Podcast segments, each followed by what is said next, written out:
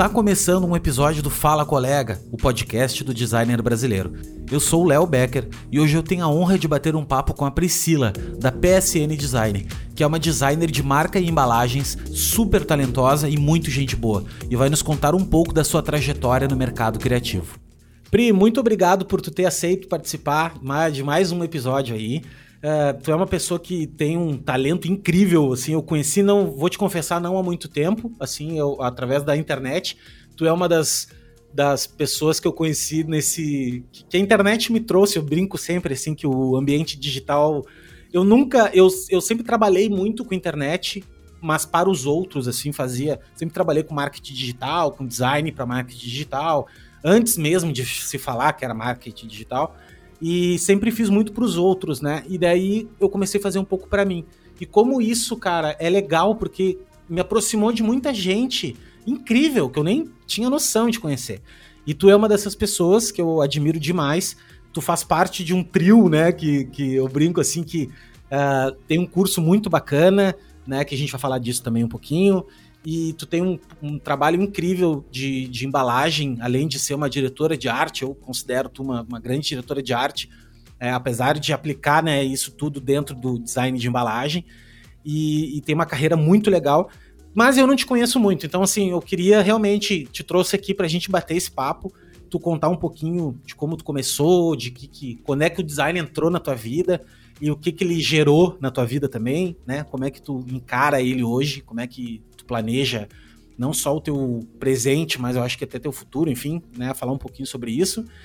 E, cara, é isso, te agradecer mesmo de coração. Eu sei que o tempo. Eu falo sempre a mesma coisa. A pessoa que, a pessoa que maraton, maratonou esse podcast uh, me vê falando sempre, mas eu vou seguir falando que o tempo é cada vez menor. Eu acho que é muito curto, assim. A gente tem.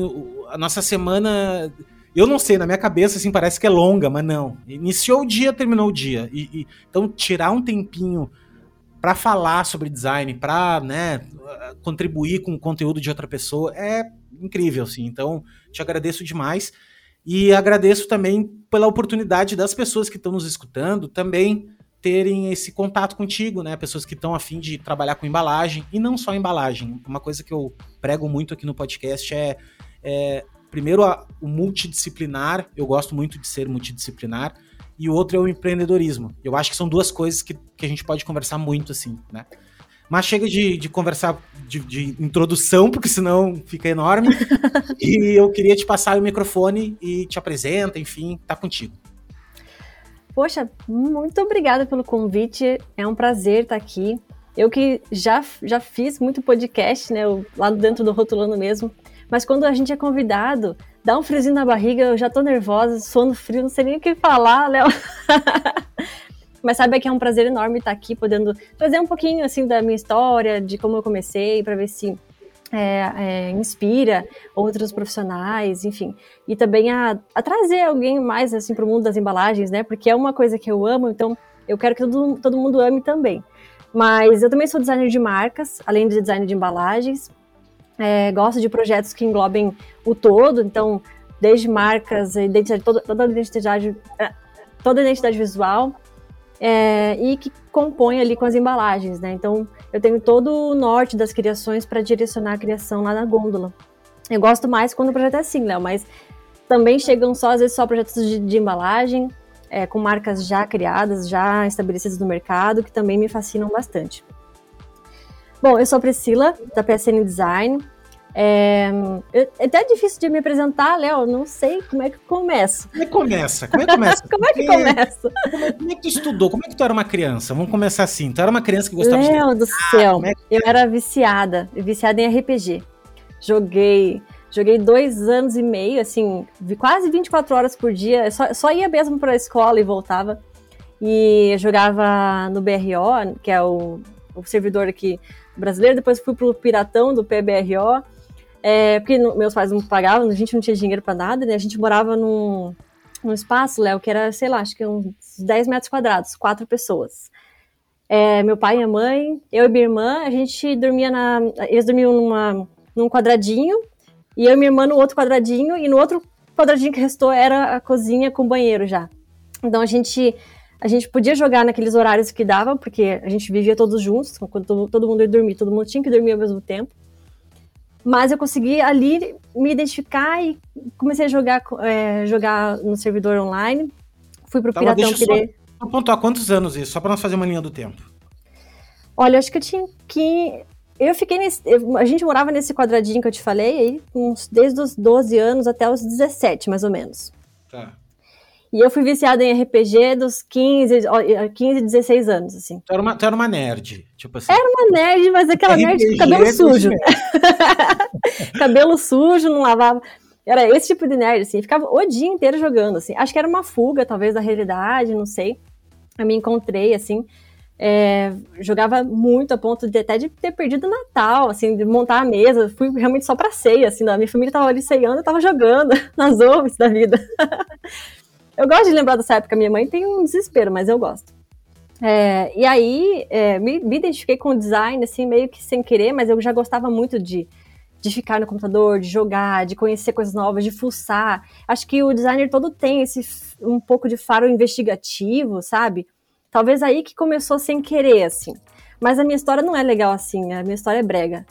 A, a- história real, assim, de como eu comecei no design é brega. Eu tava assistindo Titanic, não. Ai, É brega de falar isso. Duas fitas, pra quem não lembra, pra quem não sabe, Titanic era um filme ah, de 20 anos atrás. Titanic, inclusive, Aham. fez 20 anos esses dias. E era em duas fitas, cassete, né? Na fita cassete. Exato. Cara, duas fitas pra escutar, pra ver Titanic. Um baita filme, diga-se passagem. Um baita filme. E aí, quando o Zé que tava lá na proa desenhando lá, eu falei, cara, é isso que eu quero fazer, eu quero desenhar. E aí, eu- minha mãe já tava já de saco cheio, né, comigo só online, jogando, jogando, jogando. E no Steam o dia inteiro, CS. né, E nessa época eu era até canhota, era engraçado até. É, e aí eu falei, então já tá na hora de começar a ver a faculdade, o que, que eu vou fazer da vida, né? Vi o Zack lá, o Jack lá desenhando no, no Titanic, falei, cara, é isso que eu quero fazer. Aí minha irmã já estudava na época, ela falou, Pri, então vai lá na, na universidade aqui do, do Paraná, aqui, eles estão fazendo uma feira de profissões, vai lá ver se você se interessa por algum curso. Só que, para quem não é de Curitiba, a Universidade Tecnológica aqui do Paraná, ela é muito, tecno, ela é muito tecnológica, assim, ela é mais focada às vezes para cursos de tecnologia mesmo, às vezes é, computação, engenharia, é, voltada para tecnologia mesmo. Então eu pensei, mas o que, que eu vou fazer lá? Lá só vai ter engenheiro, né? Não, não é isso que eu quero, não quero números, quero fugir de números. Mas aí lá no cantinho, Léo, lá no cantinho, assim, tinha um stand cheio de lustras e, e, e foto. E eu falei, cara, é isso que eu quero fazer, eu quero ilustrar, eu quero desenhar. Era a minha paixão. Daí eu entrei, o curso se chamava Design Gráfico. É, aí no primeiro dia de aula eu já, já percebi que não iria ser só ilustra, né? E eu falei, bom, mas vamos ver o que, que vai dar. Quando, conforme for, foi passando o curso, eu fui, fui vendo que é, eu não gostava tanto de ilustra assim. Eu gostava mais de quando a gente começou a fazer a parte gráfica, né? Quando a gente começou a ir pro computador, mexer no Illustrator, no Photoshop. Falei, cara, é isso, eu- é isso que eu quero. Na época eu falava, eu quero fazer flyer, cartão de visitas o dia inteiro. Era isso que eu achei que era a profissão, né? Mas sabe uma coisa que te pegou também, me pegou pela tua história que tu tá contando, é o fator tecnológico. Eu, É. o design me pegou pelo computador, cara. Eu sempre gostei de computador. Então, Aham. na verdade, por causa dos softwares e, e internet, podia estar conectado, isso pra mim foi, foi antes do design, na verdade. Depois que eu fui conhecer. Aham. É porque naquela época a gente não sabia o que era design ainda, pro, Não tinha, né, é que não- apropriadamente. É, não, não tinha volume de conteúdo e nem Uhum. assim, nada. Não tinha nada desse tipo de. Né, tu batia o olho Era tinha. muito recente Era ainda, muito né? recente. Era muito recente. Eu lembro que eu fazia muita montagem, assim, até da época que eu jogava mesmo no, né, no PBRO, lá no Ragnarok, eu fazia muita montagem, tirava foto, manipulava, baixava alguns programas ali que eu nem sabia, nem sei se era Photoshop na época, se tinha ainda, mas eu baixava alguns programas, fazia montagens. Então, eu acho que era bem isso, eu também tinha essa, essa curiosidade de, de criar, né, de fazer algo meu, eu mesma, e não só terceirizar. E aí, quando eu entrei na faculdade, minha família não tinha, né, eu, sorte, Léo, que eu consegui passar nessa universidade. Estudei, daí eu saí do. Eu fui hackeada, né, no Ragnarok, por isso que eu parei de jogar. Confesso, eu não fui uma boa samaritana, tipo, ah, eu saí porque eu quis. Não. Eu fui hackeada, aí perdi todos os meus equipes lá, e falei, meu Deus, acabou minha vida. É, e aí foi sem querer, aí o start, falei, não, então eu vou estudar, mas vou me matar de estudar e vou entrar na- na- nessa, nessa, nessa universidade. Meus pais, né, a gente não tinha dinheiro, morava nesse quadradinho, acho que tinha uns 10 metros quadrados de verdade. E aí eu estudei, estudei, estudei, consegui passar, nem, nem, nem sei como, Léo, porque, meu Deus do céu, meu ensino médio e foi era uma terrível. universidade é, federal. Isso, pública. Uhum. E aí eu consegui é, entrar lá. E aí eu sabia que entrando lá eu tinha que começar a trabalhar de alguma forma o mais rápido possível, porque a gente não tinha realmente dinheiro para sustentar essa. É, ir para a universidade todo dia de ônibus e tudo mais. E aí eu, eu, acho que fui a primeira da minha turma a estagiar, assim, a entrar na, no mercado de trabalho. Eu comecei a estagiar no segundo, no segundo período da faculdade. Então, é, imagina, o que, que, que, um estudante sabe no segundo período da faculdade? Nada, né? acho que nem, nem no terceiro, software, nem no terceiro, né? A gente não sabia nada, assim, eu só sabia o básico do básico. A gente teve muita coisa, muita coisa assim mais técnica manual, de fazer linhas, entender formas, sombra, luz mas não era nada prático com relação a design, entender das teorias, forma. Então, aí mesmo assim eu me, arrisquei, eu falei, vou atrás. Só que ninguém queria me, me entregar, né? Então fui, fui, fui, fui até que eu consegui um estágio lá de 200 reais, que me deu assim a, a, a oportunidade de falar, não, vem, a gente vai então te ajudar e você vai fazendo algumas coisinhas aqui. Esses 200 reais só dava para almoçar, Léo, porque né, por mês, acho que é, acho que eu almoçava, porque eles, eles não pagavam o ticket, né, de um ônibus. Então minha mãe pagava o ticket para mim e eu pegava esse dinheiro e almoçava, assim. Então é, é um início, foi um início assim meio olhando assim para trás, parece, nossa, Pri, que trágico, mas na verdade foi muito divertido, porque a gente não tem a noção ainda do, do não, das contas. É, é, e quando a gente é novo, tipo, cara, a gente aguenta muito mais coisa do que. A gente aguenta, exatamente. Quando tu é mais velho, tu fica um pouco mais mais é. preguiçoso, né? E, e, exigente também, porque a gente é exigente, precisa, eu acho que é, é exatamente.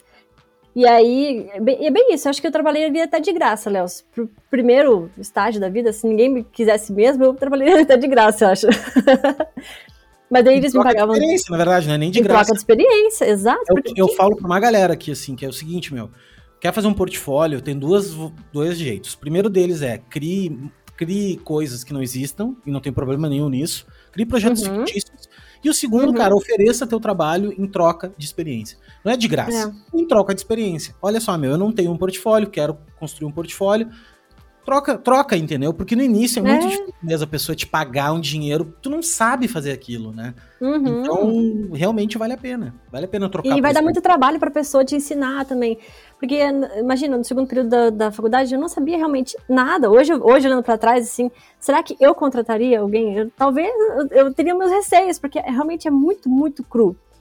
Mas eles me deram a oportunidade, um, um estágio, assim, tipo uma agência, foi, foi muito legal, assim, aprendi bastante coisa. A gente tinha uma impressora gigantesca lá que eu tinha que calibrar. Então, eu aprendi muito dessa parte também mais manual, né, de pós, né, de impressão. Eu acho que começou aí minha paixão, Léo, por, por impressos, assim, de ver realmente o material sendo produzido, sabe? Então, é, e como eu era, era um estágio, assim, que eu era estagiária, né, bem no comecinho, eu tinha muito horário vago, então eu criava às vezes coisas aleatórias para mim mesma. É, e aí fazia esses experimentos na, na, impressora, eles deixavam eu usar. E ia brincando, não ficava parada de braço cruzado de jeito nenhum. E aí, depois de um ano nesse estágio, já melhorando bastante, eu consegui um estágio bem melhor, que já pagou 600 reais. Eu falei, uau, agora. tá agora rica. vai sobrar muito dinheiro. Ah, tá Primeiro, agora... já comprou um sapato e uma bolsa. Primeiro. Não, não pior que eu sou. A, a, uma mulher totalmente uh, diversa. Assim, eu não gasto roupa com. Nossa, eu odeio fazer compras, Eu, eu Léo. falei isso, odeio. mas eu, deixa eu te falar isso, porque hoje em dia tudo que tu fala tem que ter um, ter um cunho, né? Não, não tem nada a ver com machismo, mas eu, o primeiro, eu, o primeiro salário que eu ganhei, eu comprei um tênis. Cara, Sério? primeiro, assim, eu ganhei 200, o primeiro salário era 285 reais. E eu comprei um tênis de 270, eu acho. Assim, é sempre sabe? assim, né? A gente faz umas cagadas, né? Não, cara. Usa o dinheiro dia, todo. Ah, tá, torrei o dinheiro, primeiro dia, assim. Alô. Eu, ó, eu vou te confessar que eu não lembro com o que, que eu gastei, mas eu lembro que eu comecei a juntar dinheiro, porque eu queria viajar, né? A irmã do André, meu, meu esposo hoje, né? Eu já conhecia ele desde aquela época, a gente já tá junto há 13 anos. E a irmã dele mora nos Estados Unidos, ela foi para lá já há 25 anos, então ela já, já mora, já tem já, já é cidadã americana e tudo mais, e eles falaram, a gente quer ir para lá dali, daqui a um ano. E eu tinha acabado de trocar de estágio, falei, vou, vou guardar. E aquela época, para quem não lembra, em 2007, o dólar tava dois reais. Então, Sim. era muito fácil de viajar, só que, claro, eu ainda era pequenininha, né, estagiária. Mas eu não tinha contas para pagar, então eu conseguia pagar ali o vale alimentação, o, ticket do, do, do transporte e alguns materiais já para a universidade, que já pediam, né? Um papel, sei lá o quê, caneta especial. Eu já conseguia pagar tudo isso e o restinho eu já guardava para essa futura viagem. E eu troquei desse, fui para esse estágio novo. E aí, Léo, o legal de, de falar até para o pessoal, porque é, eu só, eu, eu sempre trabalhei no Corel, sempre, sim. É, a universidade ela não ensina Illustrator, pelo menos na minha época não ensinava. E nesse primeiro estágio eu trabalhei só com Corel. Quando eu fui para esse segundo estágio, eles exigiram um Illustrator. E aí eles falaram: você trabalha em Illustrator? Deu. Sim. Você não, você não nega essas coisas, né? Sim, não. trabalho com Illustrator, sim. Chuta a bola e sai Chuta, correndo. Exatamente. Você faz? Faço. Você trabalha com Illustrator? Sempre. Mas credo? Sempre? Claro. Então, então, se começa a semana que vem. E eu falei, beleza, eu tenho uma semana para aprender o Illustrator. Aí eu fiquei uma semana, Léo. Que aí na mudança de estágio, né? Você fica uma, eu fiquei uma semana em casa, fiquei uma semana Illustrator, Photoshop, o dia inteiro, fazendo, fazendo, fazendo, criando, inventando coisas, aqui, sei lá.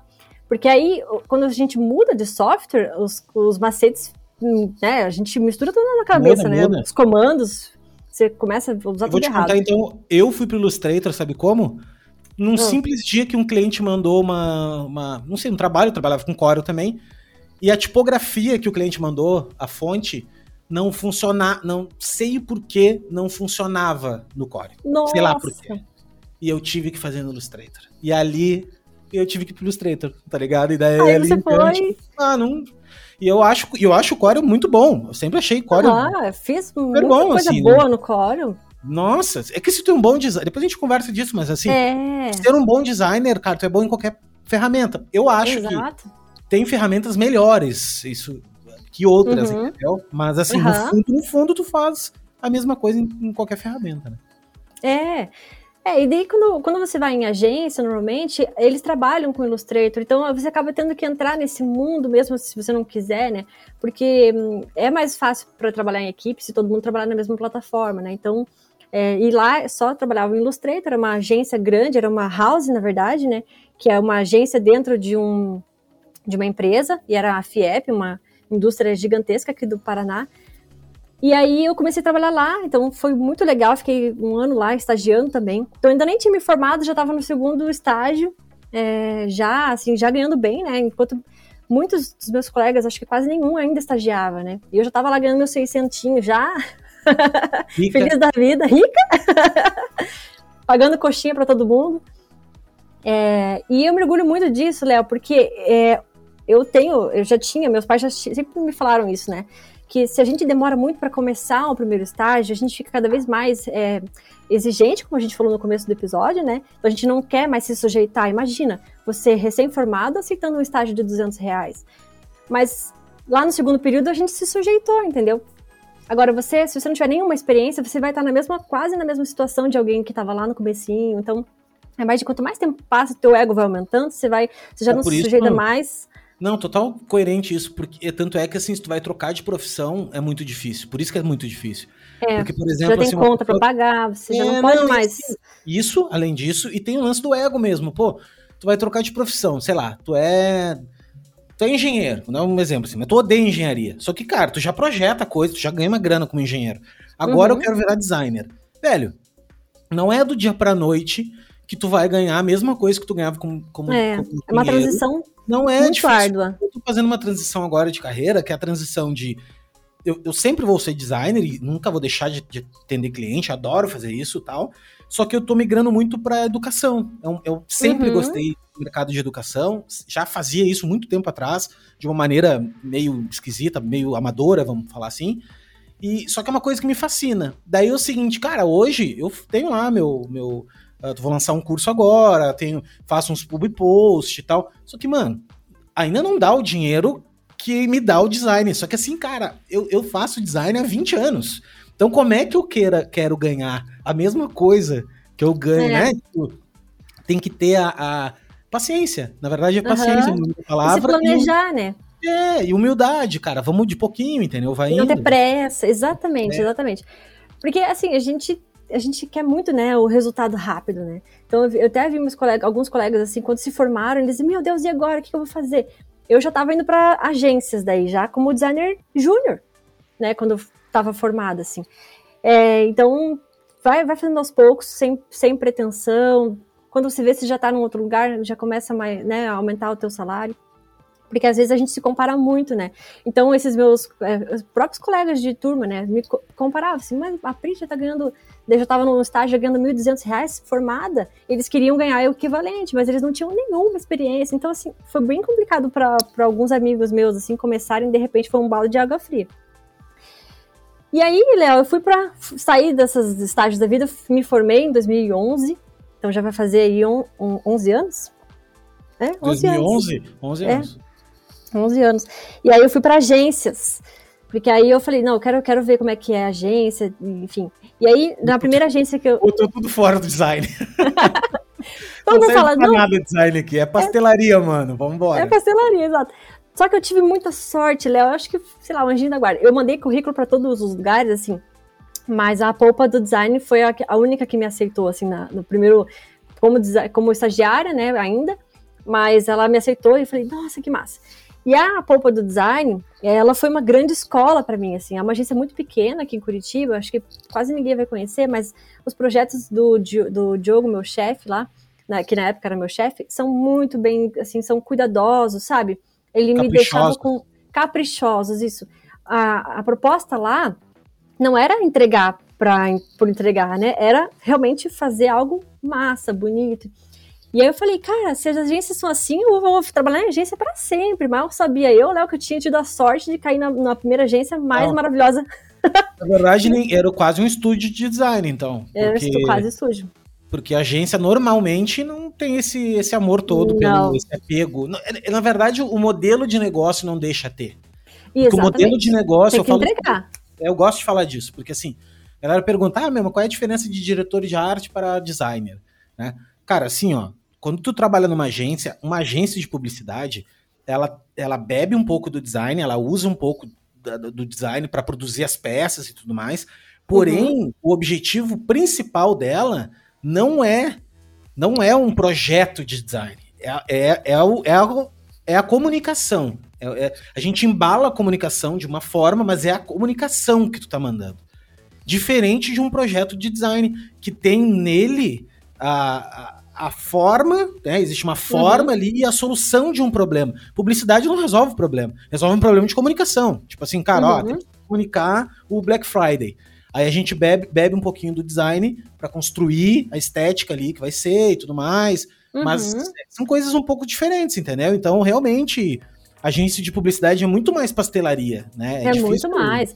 É muito mais mesmo. Você não tem muito tempo para criar conceitos mirabolantes. é entregar, e, comunicou. E, e, da, e quem sai da faculdade, tu falou lá atrás uma coisa de. Ah, porque tu sai da faculdade. Na faculdade não te ensinam muito software e tal. E, e, e, na verdade, na faculdade, tu sai muito despreparado pro mercado mesmo. Total, total. Né? Tu aprende muito, tu aprende tudo um pouco, assim, tu, eu acho legal a faculdade. Você aprende muita teoria, na verdade, Isso, hoje em dia é legal... difícil de encontrar, né? Eu aprendi muita semiótica, é. Léo, é, Gestalt. Hoje em dia a gente tá, não tem assunto nem político, então a faculdade dá muito esse berço, assim, de pensar. É legal, que é legal, porque, tipo, tu é lê um monte de livro que tu nunca leria se tu não tivesse que uhum, ler. Aham. Porque não serve pra nada quando tu tem que sentar a bunda na cadeira e, e liberar uma pauta numa tarde. Não serve pra nada, entendeu? Então, é meio. Eu acho que é meio distante, assim, a. a para quem tá começando. Exatamente, para começar, né? Para assim, chutar, é, aluno, chutar que... a bunda do aluno e falar, vai. É, é, muito difícil para quem não estagiou, porque realmente na prática você aprende o mercado, né? Lá na faculdade é teoria. Até pensou assim, Léo, se hoje eu pudesse voltar para a faculdade e reaprender aquela teoria lá, ia ser muito útil para mim hoje. Todo mundo porque, fala isso, cara. Sabia que porque, todo né, mundo fala isso. A gente claro. não tem maturidade para tudo aquilo que foi ensinado pra gente quando eu tinha 17, 18 anos. Não tinha. Hoje eu teria outra maturidade, muito mais cabeça para entender todos os momentos históricos do design, assim, as evoluções. É, que marcaram épocas, enfim, e trazer mais essas referências. Mas é isso, né? A gente consegue aproveitar até onde dá. Não, total. E... e tu sabe que eu entrei na faculdade, não me formei, eu entrei na faculdade com 28 anos. Então eu entrei muito mais velho. Sabe assim, tipo, maduro. cara, eu já tinha passado, assim, eu adorei. Sabe o que, que é assim, ó? Eu ficava até o final da aula, velho. Eu, eu, eu fiquei amigo dos professores. Eu, mano, eu era. Eu, eu adorava, adorava. Tipo, Porque é outra cabeça, né? Cara, quando eu descobri que tinha uma biblioteca cheia de livros sobre um assunto que eu adorava e nem sabia que as pessoas estudavam aquilo. Eu não tinha noção que de que tipo, existia pessoas que estudavam sobre tipografia. Então tinha uma prateleira uhum. cheia de livro de tipografia. E eu ficava pensando, mano, ali eu aprendi o que era design, entendeu? Ali na Nossa. minha cabeça, porque até então design para mim era uma coisa visual só, entendeu? Era, uhum. Era, um, era um conjunto era, era de coisas visuais. É, exato, né? não tinha um porquê, só não você tinha. precisava comunicar e pronto, né? não tinha um, um estudo. É bem, é bem isso. Agora, Léo, eu tava lembrando agora que tinha uma coisa que eu gosto sempre de falar pro pessoal também, de participar, participar de concursos. É, eu sei que tem muita gente que fala, não, Pri, mas isso é ridículo e tal, mas, miga, assim, quando eu tava no estágio, é, estagiando ainda, eu sempre tentei participar de concursos, assim, concursos quaisquer, assim. E aí, quando eu é, fui pra agência, é que realmente eu falei, vou, vou participar então de um aqui, eu tive coragem. E eu ganhei. Eu ganhei, acho que, três concursos dois deles me, me, é, é, me, né, me é, o prêmio era uma algo realmente importante, que foi por isso que me atraiu, porque eu não tinha dinheiro, minha família não tinha dinheiro, né, os 600 reais lá do estágio não pagava nada, né, e aí o primeiro concurso que eu ganhei, eu ganhei uma, uma tablet, um iPad, 64 GB na época, que foi assim, que me ajudou muito a estudar, eu fiz um, um cartaz, Léo, assim, é, um cartaz, as pessoas podem fazer, assim, elas podem fazer com o que elas tiverem em mãos. Era para fazer um cartaz sobre corrupção, eu fiz, ganhei um iPad de 64 GB. Falei, mano, que massa. Aí o segundo concurso que eu fiz, ganhei um, um, uma tablet, que era o, o mouse, né, com caneta. É, e aí, a partir daí, eu nunca mais usei o mouse, só a tablet. Então, aí, não, tá aí uma coisa que eu nunca consegui usar na vida, cara. Inclusive, eu vendi, eu vendi a minha. Eu tinha uma bambu, acho que é o nome, né? É, bambu. Uma, uhum. tipo uma One. É, tipo uma One pequenininha. Uhum. E cara, vendi porque eu nunca consegui usar. Nunca Nossa, Léo, eu, eu te entendo, porque antigamente eu, eu falei aqui no começo do cast, eu sou meio perdida com as histórias, isso vai me ajudando. Tá? Não, mas a história ela é 3D, tá? A gente não é, não é linear, a parada. É, é difícil, a gente lembra, esquece. Não, não, eu, era, eu era canhota. Sempre fui canhota no computador só. Eu escrevia com a mão direita, mas no computador eu era canhota. Então eu até jogava aqui com o mouse pertinho do, do A, do W, do D aqui, que é onde a gente faz os comandos principais, né? do CS principalmente. Eu ficava sempre no mesmo cantinho. Só que de tanto que eu fiquei, é, é, trabalhava com mouse, eu fiquei com ler. E aí eu fui obrigada, bem dizer, a dar um tempo para essa mão e fui para a mão direita. E aí que eu virei destra no computador. Porque eu era... Conto, então, no, eu sou canhoto, tá? É? No computador eu uso com a mão direita o mouse. Então será que nem eu, só que o inverso? Mano, eu só uso com a mão direita. Eu não Nossa, consigo. Uma... Eu Ninguém entendia. Mão esquerda. Só que eu escrevo, eu sou canhoto, canhotaço, assim. Uhum. Só que, não, o mouse você, nossa, você, você entende perfeitamente. E é por uhum. isso que eu não consegui usar no primeiro ano inteiro que eu ganhei a tablet, a tablet. Porque eu era é, destra ah, entendi. e usava o mouse na esquerda. Então, eu, eu, eu, me pegava com a mão, usando a, a caneta, e mexendo no mouse.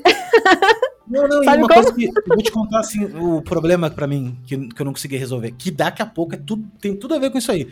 Que é a noção de espaço, assim, sabe? Assim, ficava meio meio angolão, assim, meio, meu, ah, não tô conseguindo, tipo, porque assim, aparentemente parece que é que nem escrever. Não, tudo bem, eu tenho habilidade uhum. com a esquerda que nem escrever. Mas não, na real é que nem mexer no mouse.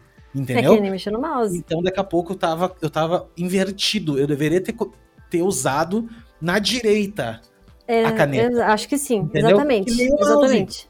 Porque aí você ah, substitui o mouse. Porque a gente teve o mesmo problema. A gente teve o mesmo problema. Porque em volta e meia eu tava com o mouse na esquerda, porque eu era canhota no computador, e tava com a caneta do tablet na direita sobrando, assim, na mão parada. Pri, tu acabou de mudar o conceito. Não, mas porque é de verdade, porque é isso, verdade. isso. É. dava um conflito, entendeu, na minha cabeça. Exato. Um conflito, assim, porque eu nunca usei nada no computador com a esquerda. E eu tava Uhum. tentando usar, que nem eu sou Conheço, canhoto, conheço, querido. arrasou. Podemos fechar é esse aí. podcast e era isso. ah, tô brincando. Massa, massa. Massa que você também fez isso, que você vai entender o Fiz, eu minha, meu, meu, minha- Cara, vou pedir de volta, pelo amor de Deus, me devolve. Ai, gente, gente.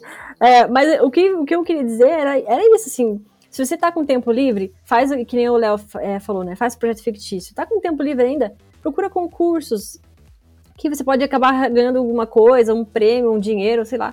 Isso também vai te dar, porque o, o legal dos concursos é que ele tem um briefing que é verídico, que vai te ajudar ali a entender o problema, a executar, enfim.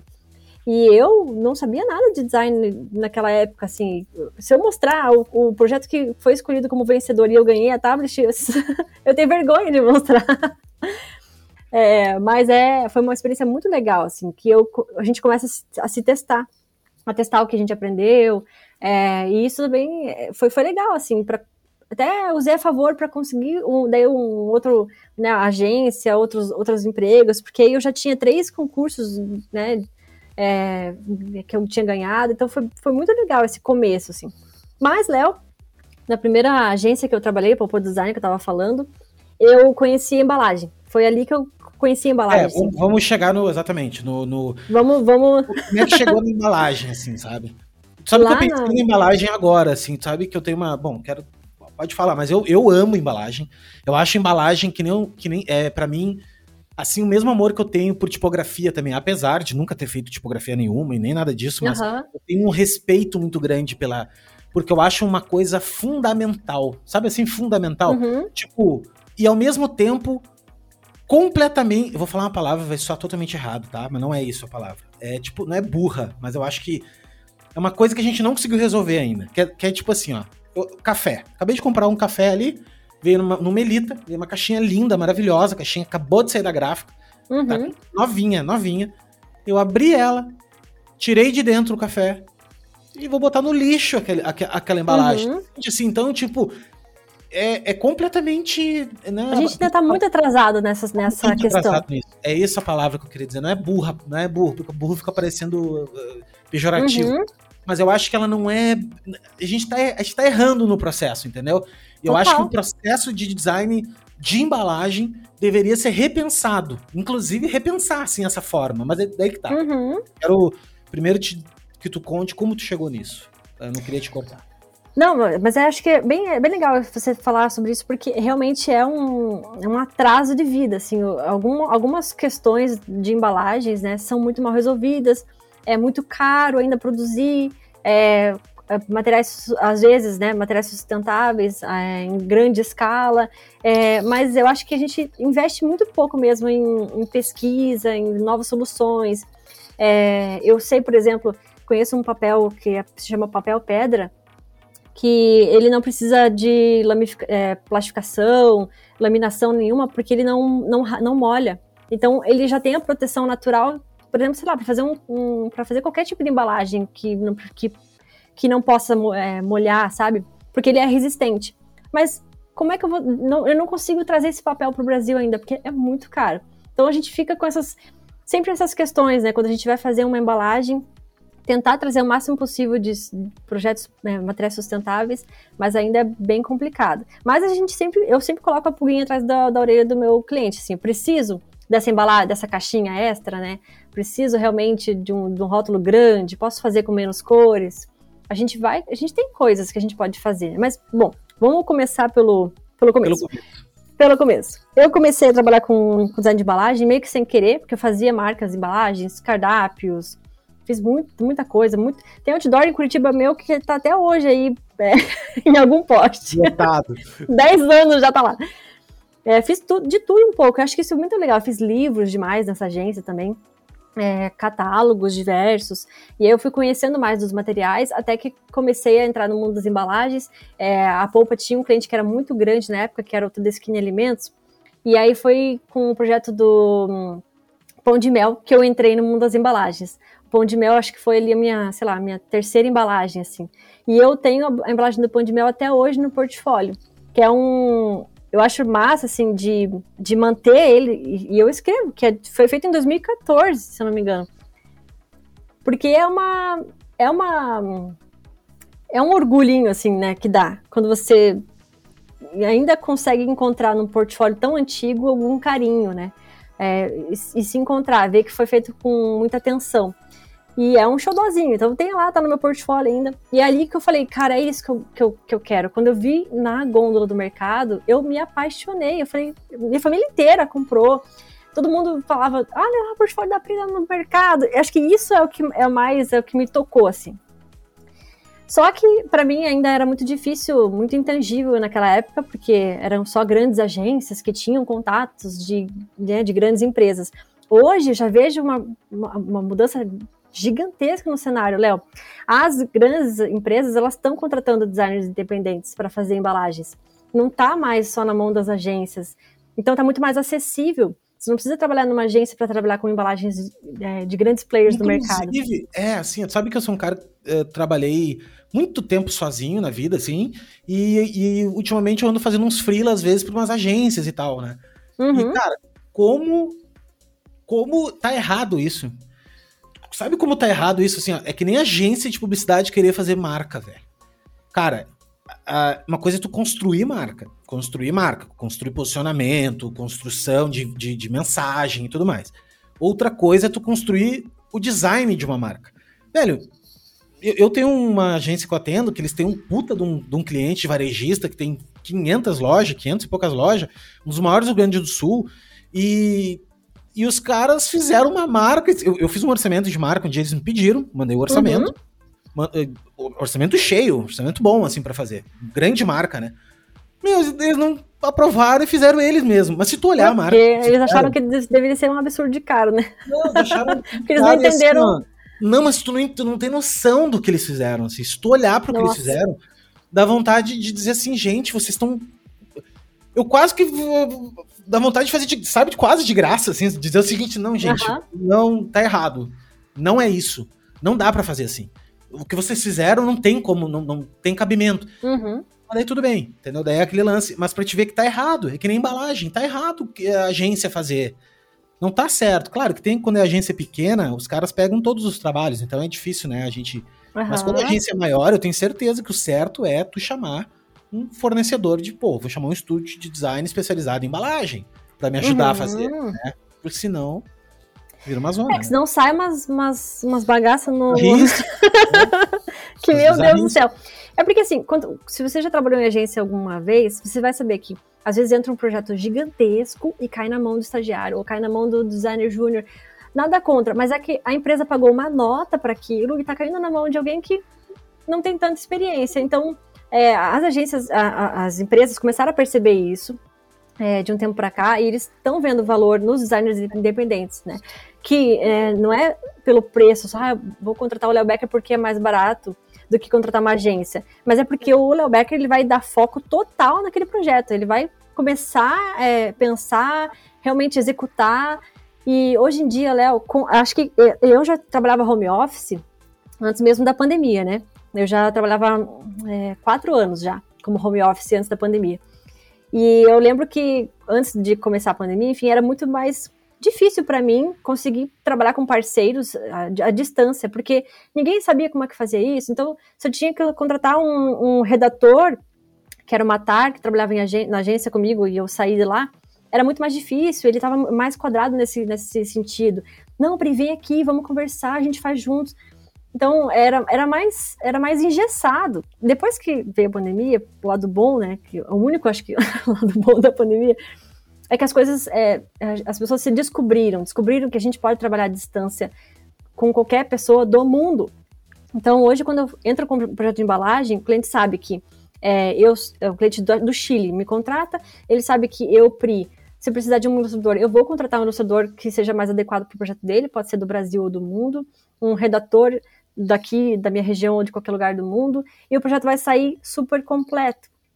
E, e, e é cada vez mais, quando a gente entrega projetos assim, a gente mostra valor para o design independente, né, ou para estúdios pequenos, como é o nosso caso, porque a gente consegue mostrar valor para um preço mais justo, técnico, ainda é, é, é, um, é um preço bom, assim, É, mas não é tão absurdo quanto eram agências. E, nas agências realmente ah, é, é, um absurdo. E agência, e assim, eu acho que aconteceu vários fenômenos, tá? O primeiro deles é que encurtou a verba de todo mundo. Tipo uhum. assim, as, as, agências nadavam em dinheiro antigamente. Era uma Sim, grana. Sobrava. Sobrava, todo mundo rico. Tanto é que tu não conhece um dono de agência antigo que não é rico. O cara ficou rico. Uhum. Rico mesmo, assim, milionário. E, e tudo muito bem pago, tudo uma dinheirama. O que aconteceu? Quando entrou o mercado digital, Uhum. Uh, diminuiu drasticamente, porque assim, ninguém sabia fazer aquele troço. Daí teve que se aprender a fazer. Daí, assim, a verba de BV, de bonificação de venda, para quem não sabe, é assim: se, se tu indicar lá, se fizer um anúncio para uma revista, a revista te paga uma bonificação, te paga uma. uma um, não é um. Uma porcentagem, uma né? É, te uma paga comissão. uma comissão para uhum. tu, pra tu veicular lá. Então, tu imagina, tu tem uma campanha nacional, tu imagina quantos veículos pagam uma bonificação de. Então, assim, era um mercado milionário. Era um dinheiro fácil nesse sentido, né? Até, até para os impressos. Ah, então, se a agência indicasse a gráfica que fosse imprimir, a gráfica pagava 20% para a agência, 10% para a agência. Então, é uma coisa, Léo, que quando eu saí da agência, eu juro para você, eu falei, eu vou abolir BVs da minha vida, porque uma que dá todo um BO lá com a, com a nota fiscal, né? porque você sim, sim. dá um rolo lá com a nota fiscal, e outra porque é, eu comecei a fazer grandes parceiros, assim, parceiros que eu falei, eu quero contratar essa gráfica porque ela é boa mesmo, não porque, eu, porque ela vai me dar BV ou não. E, e aí eu falava, falava abertamente pro, pro, é, pro cliente isso, ó, não tô, não tô pedindo BV, é porque essa gráfica é realmente boa, e eu sempre usei isso como argumento, assim, para que eles sentissem confiança quando eu indicasse um profissional para eles contratarem, foi, foi legal, assim, eu, até hoje, eu não, acho que eu nunca, acho que se eu, se eu BV foi uma vez, eu acho, ou outra, mas é uma coisa que eu aboli assim que eu saí da agência, fui trabalhar como freela, é, porque eu queria fazer diferente da agência, né? Quando eu saí da, da agência, tava um. Ah, eu tô pulando história, né, Léo? Não, pode Mas... falar, cara, tá totalmente coerente. Mas quando eu saí da agência, tava, a gente tava numa crise, acho que foi 2015, 2015, 2016, tava uma crise, assim, todo mundo, é, a agência que eu tava demitiu acho que uns quatro ou cinco designers, ficou só eu e mais dois lá. E aí, eu, e aí, nessa época, eu já estava em outra agência, tá? Não era mais na Polpa. E nessa época, como todo mundo foi demitido e tudo mais, uh, eu estava numa agência maiorzinha de publicidade. É, como todo mundo já tinha sido demitido, eh, os argumentos, assim, para que a gente produzisse mais, começaram a ficar muito mais, muito mais fortes. É, e eu comecei a sentir aquilo. Eu falei, putz, eu já fazia frio à noite, daí trabalhava em agência de dia, e escutava aqueles argumentos meio, abusi meio não, abusivos, né? Eu falava, mano, não é isso que eu quero. Não... Eu, chegava em casa exausta, fazia meus freelas, que eu tinha clientes próprios já. É, e aí o André, que já estava comigo naquela época, falou, amor, você vai ter que escolher, ou faz freela, ou, ou fica na agência, porque você está sobrecarregada. Final de semana, sábado, domingo, eu trabalhava até três da manhã, acordava às cinco, ia pra agência. Era uma loucura, assim, não tinha nem, nem espaço de vida. E ainda na agência, ainda ficava ouvindo esses, né, tipo de, de, de fala, se vocês não trabalharem, tem gente que quer, não sei o quê. Mas, pô, era, era, era o teu básico, né? Você, era, eu fazia mais até do que muita gente e ainda ouvia essas ameaças. Então eu falei, não, não é isso que eu quero. Não quero mais trabalhar agência. Não, não, valor, não parece que não estava me valorizando o suficiente, assim. Eu senti que eu dava mais do que recebia, assim. O meu, o, o dono da agência era um querido, assim. Eu tenho muito carinho por ele mas algumas pessoas que trabalhavam para ele não. Então eu falei, não, não adianta, assim, sabe, continuar e é, cheguei a ouvir, a ouvir, um dia assim, olha, é, saindo seis horas, mas eu recebi dez currículos hoje. É, então pensa bem se vai sair seis horas mesmo. E eu ah, falei. Cara, que biz... Ah, sim, ó, isso é. Dá uma raiva até hoje. Raiva, velho. Dá não, tipo, assim, sabe, é tão, é tão abusivo, é tão uhum. abusivo esse, esse... Era o método antigo, né, Léo? o cara, método antigo, pré-histórico. Mas, mas, assim, ó, vou falar pra ti então. Segue um cara, Lucas Schuch, que é um cara que eu adoro. Ele tem, um, ele tem, um podcast chamado Propaganda Não É Só Isso Aí. Ele é um cara mestrando em, em, em publicidade, queridíssimo, um cara toca nos pontos muito, muito legais, assim. E ele levanta muito essas bandeiras dessa coisa do abusivo e tal. Uhum. Cara, até hoje acontece isso. Assim, do tipo, do tipo assim, sei. Uh... Não, imagino. Pizza. Cara, a gente vai até às 7 comprar... horas, tá? Uhum. Se tu sair às 7 horas, as pessoas te olham atravessado. Tipo, Elas cara. olham? Uhum. Mano, é 7 horas, o meu horário é até 7 horas, entendeu? Ou aquele papo uhum. do, ah, porque o cara tem que vestir a camisa. Cara, ninguém uhum. precisa vestir a camisa, velho. Tu tem que ser profissional e ponto. O, o, empregador, ele não é teu amigo, velho, saca? Ele é, é. parceiro de trabalho. Do tipo assim, ó, tu tem um contrato com ele, tu vende a tua hora em troca de dinheiro. E, e deu.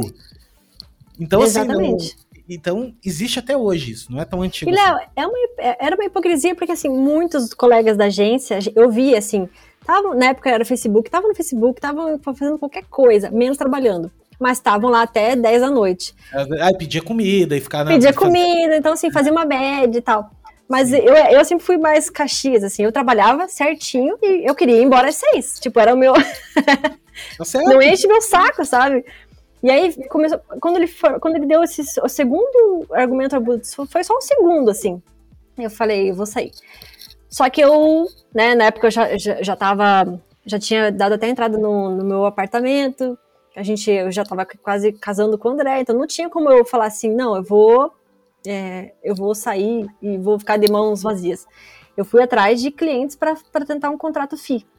Um FI é tipo um contrato mensal, né? Para me garantir, mas não mensal igual uma agência, mas assim, eu vendi assim, uma hora do dia, eu faço algum serviço para você, três vezes na semana eu posso fazer algum serviço para outro, para outra, para outro cliente, e trabalhando remotamente em casa. Consegui um contrato FI maravilhoso. Léo, vocês não vão acreditar, mas ele, ele, ele era do mesmo valor que a agência. Nossa. O contrato. e delícia. era para trabalhar três horas por dia, ah, em vez de nove. Aí tu sentiu uma pateta de ter trabalhado Exatamente, tanto. porque eu tava com tanto medo. Esse cliente sempre me chamou, vem trabalhar pra, pra, pra gente e tal.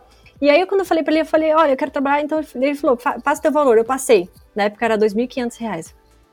2.500 reais pra 4 horas, acho que era 4 horas. Ele falou, beleza. Eu falei, meu Deus do céu, o que eu tô fazendo na agência? Porque eu ainda era designer júnior, né? Então, o que eu tô fazendo na agência? É, não, já era pleno já.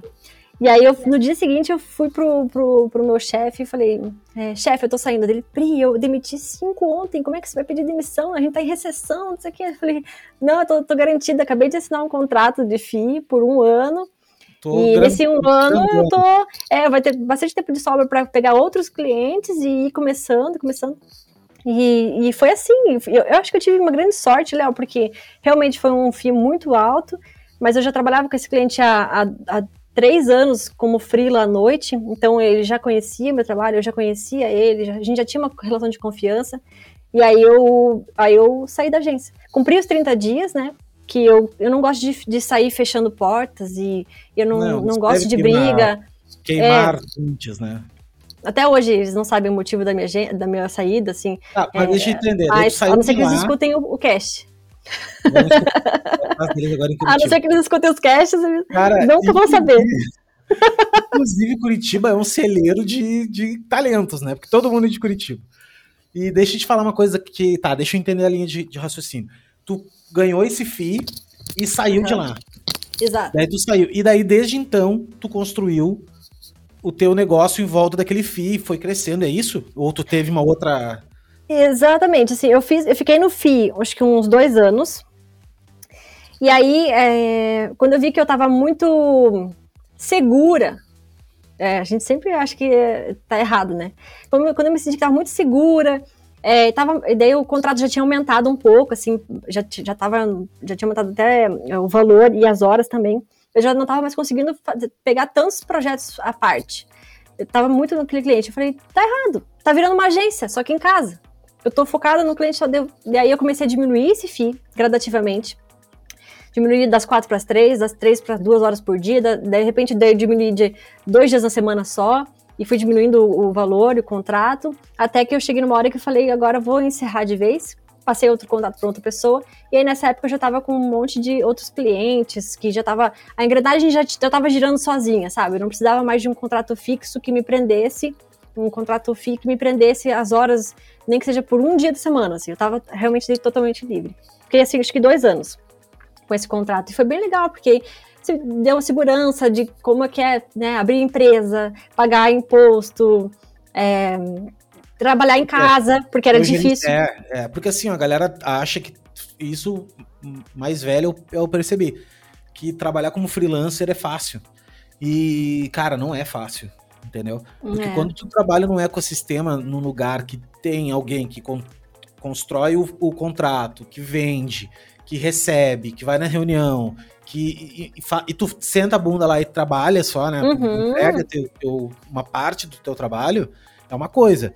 Outra coisa é o momento que tu tem que fazer tudo aquilo. Tu tem que vender, tu tem que É. cobrar. É, é outro. Você tem é que se isso, organizar totalmente diferente, Exato. né?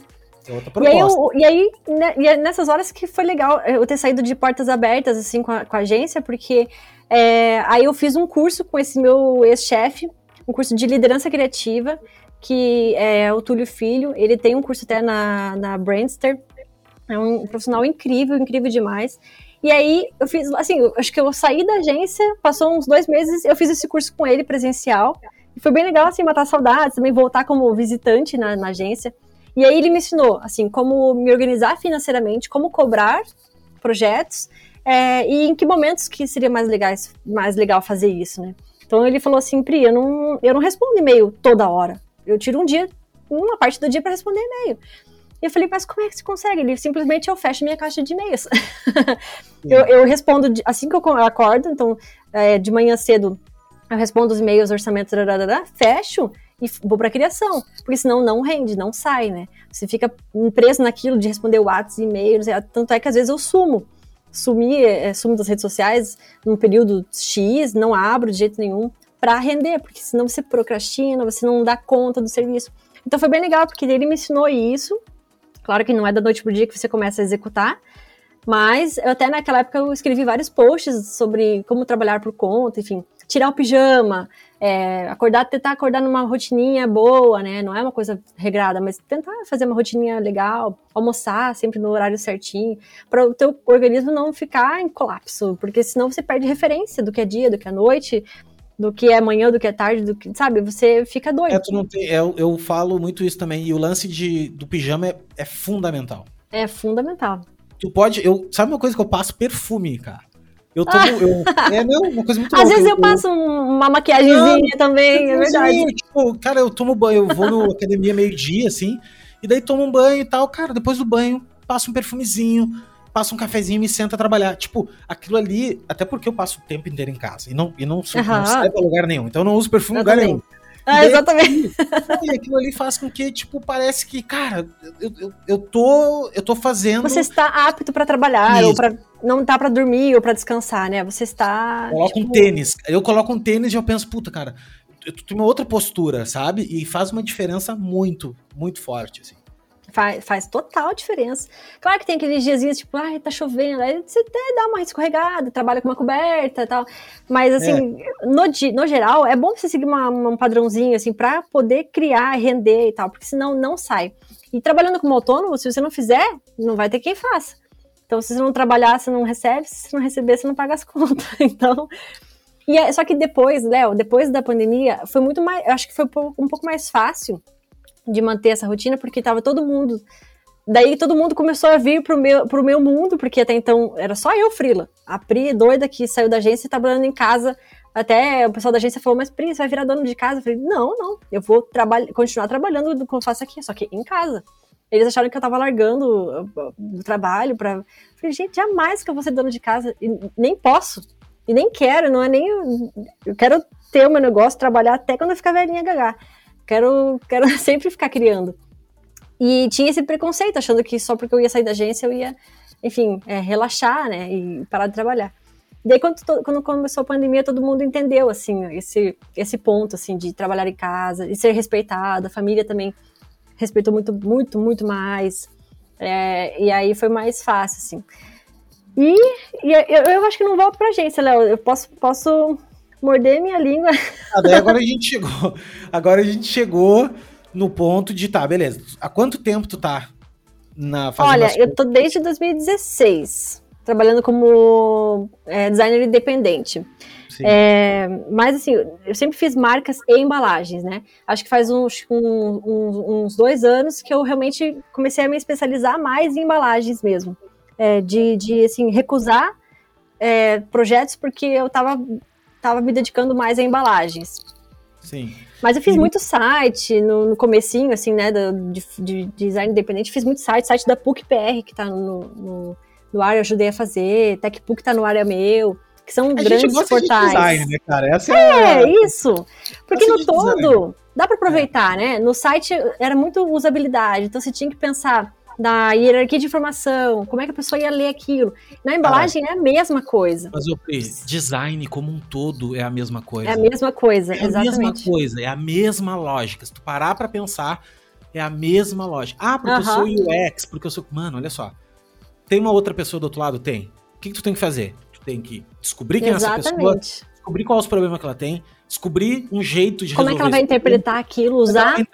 Cara, é, é, um, é o mesmo briefing para igual para tudo, para tudo. A diferença uhum. é se tu vai, se o problema é tu, tu identificar uma empresa, tu vai usar, ah, vou criar uma marca. Se tu vai, ah, eu quero vender um produto e esse produto precisa chegar lá no cliente, eu vou fazer uma embalagem. Se eu preciso, se eu tenho um, um, um serviço e esse serviço precisa funcionar melhor, eu vou fazer uma um, um, um, como é que é o nome da palavra? É, não é UX design, né? Mas tipo design de serviço, né? Que é tipo tu, uhum. tu analisar uh, o comportamento, o fluxo daquele serviço. Então, assim, design é igual, velho. E isso que me fez cair minha ficha geral, assim, e me fez entender e me fez amar mais ainda o lance de ser multidisciplinar. Eu não consigo uhum. ficar na, na, Mas assim, eu não tô. Eu gosto de levantar essa bandeira, mas eu acho que cada um, cada um. Tem pessoas que gostam de. Que de, de focar em uma coisa só, é, né? E tá tudo bem, mano, e tá tudo certo. É que eu me sinto preso. Eu, assim, uhum. se, se, se eu, cara, ah, vou focar agora, vou fazer só marca, tá ligado? Só marca. Uhum. Velho. Ah, eu te entendo, eu te entendo, porque eu acho que eu também Ai. sou assim um pouco, sabia? Eu, eu hoje eu sou especializada em embalagens, mas eu, eu não deixo de fazer marcas. Porque, e, e se, se vier uma marca que não tem embalagem, eu topo também. A Tacomáfia, é, teve embalagem, mas não era embalagem, embalagem varejo, era embalagem delivery. Eu abri uma ah. exceção, porque eu queria pegar o projeto. É, porque embalagem, quando eu me refiro a embalagem, é aquela que você vai no mercado e tem lá, tem, tem informação que é obrigatória e tudo mais. Não é embalagem de delivery, né? Tem muita gente que confunde. É, mas é, o Tacomáfia, que é um projeto que eu amei fazer, eu quis sair da, da, daquela daquela bolha de fazer marcas voltadas para embalagem e fiz um projeto que tinha delivery. E foi super legal, porque você realmente vê, no, vê novas, novas referências, novas possibilidades, sai daquele tradicionalzinho, né? Então, eu, eu, amo isso, amo pesquisa. Eu tô fazendo agora um projeto muito doido, muito doido, que eu vou publicar, acho que ainda esse ano, que é o Mr. Burke. E eu tô fazendo é, o manifesto é, e, e, começamos agora com as ilustrações com o parceiro, que é o, o Felipe Leone, e tá ficando animal, assim, a gente conseguiu sair muito da casinha. É esse tipo de projeto que eu gosto, assim, quando, claro que não é sempre, né, é um privilégio, vezes, conseguir um cliente que queira fugir da caixinha, mas isso é fundamental para te, para não te saturar, para você não cansar e não enjoar daquilo, porque se você ficar só naquilo toda semana, sempre seguindo a mesma formulazinha para criar um projeto e tal, você vai vai desgastar, vai cansar. Vai cansar. Então. E, e, assim, principalmente quando tu fica naquele platô eterno de tipo assim. Problema com o cliente. Aí tu tem sempre os mesmos problemas é, com o é, cliente. exato. Porque você tá ah, de saco cheio às vezes, você já não. Mano, total. Já e, passa tipo, despercebido por algumas etapas que eram fundamentais, porque já tá meio que. Putz, já não tá nem aí. É. É, é bem. Não, começa assim, os problemas assim, né? Sabe que eu recebo muita mensagem de pessoas assim do tipo ah, Léo, não aguento mais, não aguento mais design, porque os clientes não entendem, porque não sei o que. Eu disse o seguinte, cara, olha só, não é que tu não aguenta mais design, tu ama design. O problema todo tá, primeiro, nos clientes que tu tá atendendo, tu tá, tu tá atendendo clientes que não manjam, entendeu? Então é, é, é cansativo. Segundo, tá em ti um pouco o problema, desculpa te dizer, mas é que tu vai ter que mudar tua postura perante essa história, tu vai ter que encontrar uma maneira de aceitar que tu vai ter que ensinar as pessoas design. Sabe que um uhum. cara, professor na faculdade, respeitadíssimo, assim, fez várias marcas nacionais e tal, bem mais velho, uh, uh, Bozetti, o nome dele. Acho que é Bozetti Design. O cara fez marca pra uma galera, assim. E, e, ele falou, no primeiro primeira aula com ele na faculdade, ele falou uma parada que ficou marcado para mim, que é o seguinte, ele disse assim, velho, não velho, né? Ele falou assim, uh, gente, gente, vocês uh, fiquem tranquilos com uma, com uma coisa e internalizem isso vocês vão passar mais parte do tempo de vocês explicando o que é design do que executando o design. Vocês vão passar, seja para cliente, seja para colega, seja para para uh, outra equipe de outra, outra área, tu vai ter que estar tá sempre explicando o que é design. Porque ele é uma, ele é uma, uma coisa, uma, começar uma coisa, né? Mas ele é uma disciplina que é muito nova. É muito uhum. difícil. É uma disciplina complexa. De, é, é, é, uma disciplina muito. É, muito complexa de se explicar. Uhum. Né? Então, mesmo para quem é, tá estudando, tá trabalhando com isso, é difícil de, de, de explicar. Tu imagina então para uma uhum. pessoa que não sabe nada, é um cliente teu, não sabe nada daquilo, cara. Como é que ele vai dar valor para aquilo se ele não entende aquilo, né? Exatamente.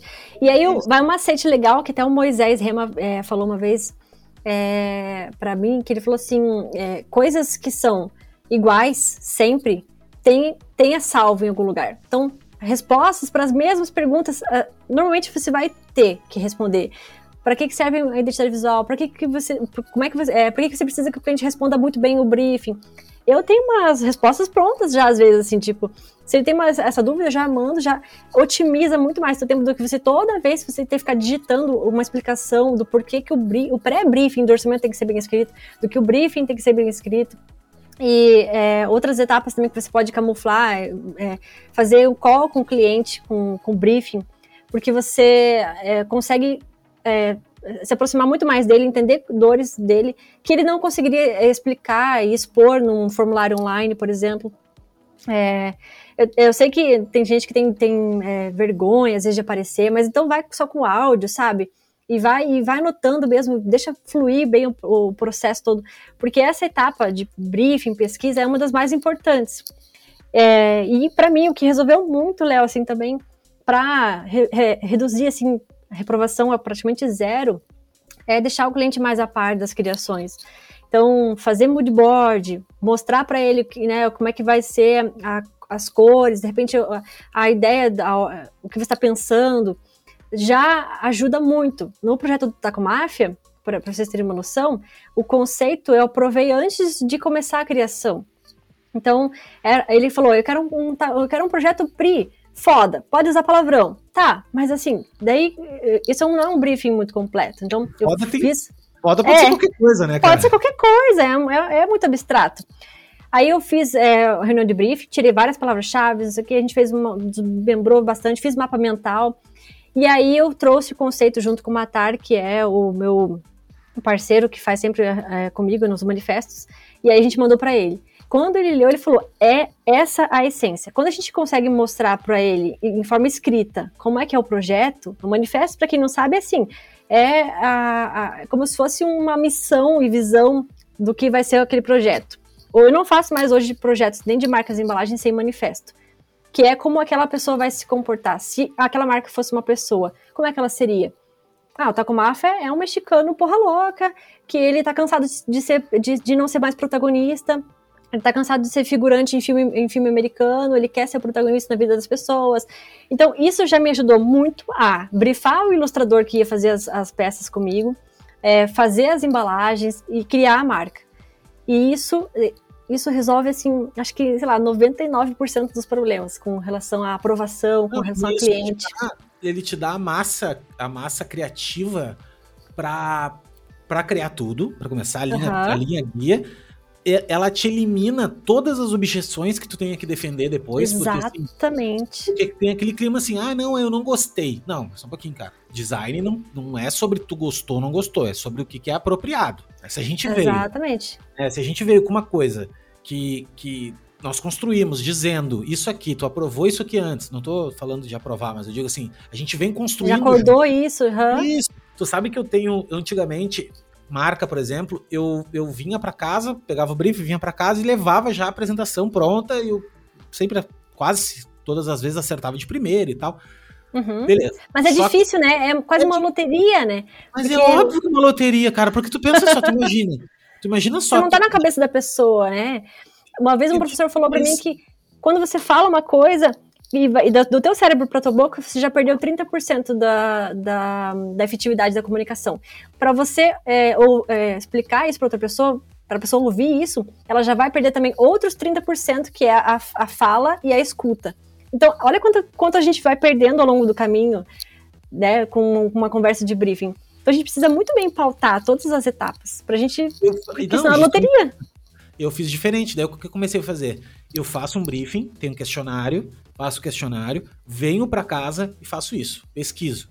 Pesquiso bem, faço já, já trago umas referências de cor, de tipografia, de logo, de. Ah, cara, faço um puta no moodboard bem legal e apresento pro cliente de novo. Pra descobrir se. Cara, eu entendi o que tu tá dizendo. Dá uhum. uma olhada aqui. Confirmar. Dá uma olhada comigo. Olha só, tem esses caminhos aqui, ó. Tem. Daí, assim, claro, eu inteligentemente, eu, eu transformo aquilo em uma coisa polarizada, porque senão. Porque senão fica mais difícil ainda, né? Mas Sim. eu polarizo aquilo. Eu, eu levo assim, olha, cara, tem um, se a gente for por esse caminho, é uma coisa bem mais tradicional, mas tem esse outro uhum. caminho aqui, é um caminho um pouco mais solto. Tem as cores que são bem mais quentes, mas daí tem as cores que são bem mais frias. E vou, nesse meu mood board, eu vou, eu vou polarizando as coisas, mas com duas, com uhum. as ideias que ficaram na minha cabeça. Aí uhum. o cara, quando o cara olha para aquilo, ele, ele começa a codificar na cabeça. Não, realmente, cara, olha só, isso aqui, eu gosto disso, gosto daquilo. Então, é. quando eu volto para casa desse debriefing, a margem de erro, primeiro que se diminui a quase nada, porque dificilmente uhum. tu vai errar. Até tipografia eu mostro, cara, olha só, vamos trabalhar com uma tipografia assim, vamos fazer assim, tá, tá. Até porque, às vezes, o cliente não sabe, né, Léo, as palavras, o que que significam, até porque para ele, às vezes, uma palavra significa uma coisa, para mim outra. Até no curso lá, a gente sempre, sempre bate nessa tecla, assim, o que é clean para você? Não pode, não deve ser clean para mim, são coisas diferentes. É, é para eles até mostra imagem, duas imagens clean. Só que uma é pesadona, assim, tipo, usa preto, fonte bold, é... é... super clean. E a outra é branco, com, sei lá, que nude, também é clean. É, ou então uma coisa mais elegante. Total é. semântica, velho. Entendeu? Cada um São dois caminhos que... totalmente diferentes para o mesmo briefing. Então, se você não orienta, você pode escolher errado e aí embasar todo o teu projeto na, na... na escolha errada. na e escolha errada. por que acontece isso? E eu vou falar o porquê. Porque é o seguinte, ó, primeiro de tudo, uh, a gente primeiro se baseia em achar que a gente tem que surpreender o cliente. E assim, ó, a expectativa é a mãe da merda. Então o que acontece? Acontece que se o cliente, para começar, o cliente não tá esperando que tu venha. O, uh, todo cliente que contrata algum negócio, ele tem, ele tem um fator fundamental que é segurança. O cliente não quer se sentir inseguro. Em momento algum, o cliente comprou um negócio que ele não sabe como é que vai vir, como é que uhum. essa parada vai acontecer, ele não, não sabe. Ele, ele quer ter um nível de segurança. Claro que ele te dá a oportunidade de tu criar em cima, mas é diferente de tu criar uma expectativa nele, do tipo assim, meu, olha só, eu vim para casa e reapareci depois de duas semanas aqui. Uhum, 30 dias. Um desenho que eu, sei lá da onde tirei, claro, eu embasei e tal. Então o que acontece? Eu diminuo esse espaço, quando tu faz esse debriefing, tu diminui esse espaço, outro, tu adiciona o cliente na criação. Uhum. Isso é muito legal. Ele se sente pertencente ao ah, projeto, ele né? deve, e ele deve. Porque é dele, né? É dele o troço, cara. É ele que vai ver a marca durante não sei se a vida toda, eu acho que não toda a vida, mas assim, por um bom período do, do de tempo, uhum. ele vai ver aquilo, cara. Então, tu vai ver só naquele período e depois no teu portfólio vai já esquecer, era. exatamente. E para embalagem, isso acontece muito também, assim, é, às vezes erros de, de público-alvo, direcionamento de público-alvo. Porque às vezes o designer ele quer, assim, vem um projeto. E você quer inovar, você quer fazer, meu Deus, quero mostrar que eu sou fodão, eu vou criar uma coisa super legal aqui. Mas se o público-alvo não se identificar, não vai vender. Então, o que, que adiantou você ser super criativo, inovar, trazer uma coisa super massa, foda, que não serve para o público-alvo? Então, assim, é, é muito disso, de pesquisa, de bater com o cliente sobre o público-alvo, como é que sabe, como é que é o público dele, realmente que a gente chama de shopper, né? Quem que vai comprar, como é que vai ser lá no mercado, porque isso muda toda a perspectiva do, do briefing. Ele pode dizer que quer algo ousado, incrível, foda, mas se for para uma, uma terceira idade, esse incrível foda, ele tem que ser alinhado com uh, os códigos de categoria que um, uma terceira idade vai, vai olhar e vai se identificar. Porque senão quem vai se identificar é um jovem que não, vai, não é o que compra. Então, tem que, tem que alinhar muito bem isso, sabe? as palavras-chave usadas num briefing. Fala uma coisa sobre o que tu falou agora sobre código de categoria. O que, que seria, tipo, isso, assim?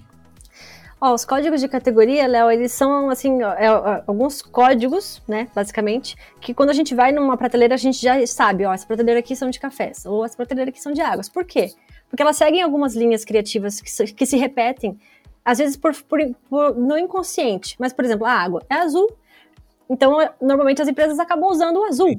E as é, bolinhas, porque, né? E as bolinhas, porque são gotas. É, então, isso acaba sendo um código de categoria. E você pode quebrar elas, tá? Não é para você ficar seguindo todo a risco. É, mas daí, se você vai para outra categoria, sei lá, cervejas. Agora elas estão começando a quebrar muito mais, mas antigamente era a mesma linha criativa. Era um fundo branco com líquido é, tom de cevada, com, com aquelas é, folhinhas lá, que agora eu não lembro o nome daquilo. É, e normalmente uma tipografia ver, vermelha no meio. Era sempre igual, assim, são, eram poucas as que quebravam. Isso era um código de categoria, porque normalmente os códigos eles surgem é, através de grandes empresas, as empresas pioneiras, e utilizam normalmente o próprio produto como protagonista. Então, aquela, aquele setor acaba indo todo mundo igual na mesma direção. Leite condensado é um exemplo de código de categoria gigantesco que todas as embalagens têm pudim na frente. Todas. Só que você não usa leite condensado só para pudim. Café, todo café tem café na frente. Todo Mas café tem café. Eu vou te contar uma coisa que é o seguinte, ó, olhando o lado do cliente. Eu tenho certeza que o cliente ele. Ele vai querer café medo, junto. Mano. ele não, querer. ele tem medo. Ele não vai dizer o seguinte: não, ó, Pri, tudo bem, vamos, eu tô investindo 5 milhões de reais aqui na parada, não só na embalagem, mas uhum. eu digo todo o projeto, e eu não vou botar um café na frente. Eu vou fazer um café sem o café. Todo mundo, eu, efeito manada, todo mundo vai seguindo Tipo assim, mano, tem que ter um café na frente, tem que ter o tal do, do identificador, tem que ter. Ainda né? mais se for para um, um produto assim, é, classe B, C, que o, o cliente não tem tanta verba para fazer uma comunicação externa que, a, que a, a some para aquele produto. Então ele tá sozinho na gôndola. E, Léo, é incrível, mas o Fábio Messner, que é um grande ator, autor, ele fala que 70% dos produtos que estão na gôndola, eles não têm comunicação fora da embalagem. Eles dependem exclusivamente da embalagem para viver, vender é, e sair dali. Então, é mais fácil para marcas que têm produtos premium é, ou que têm mais orçamento para investir e quebrar os códigos de categoria. Mas não significa que outras, é, outras empresas de diferentes portes também não possam fazer. Mas vai disso também, do, do medo. É, empresas grandes, elas têm é, menos medo porque elas lideram uma, uma categoria. Então, elas podem inovar. Por exemplo, Todd, Nescau. Às vezes, eles quebram totalmente os, os os códigos, porque eles sabem que eles são o que são, porque eles estão ali no topo da inovação. E eles conseguem aliar a comunicação nas mídias, é, online, ou fazendo eventos que vão ajudar o, o, consumidor a identificar aquele produto na gôndola. Então, o Nescau não tem uma imagem de um achocolatado na frente. Todo mundo sabe que Nescau é achocolatado.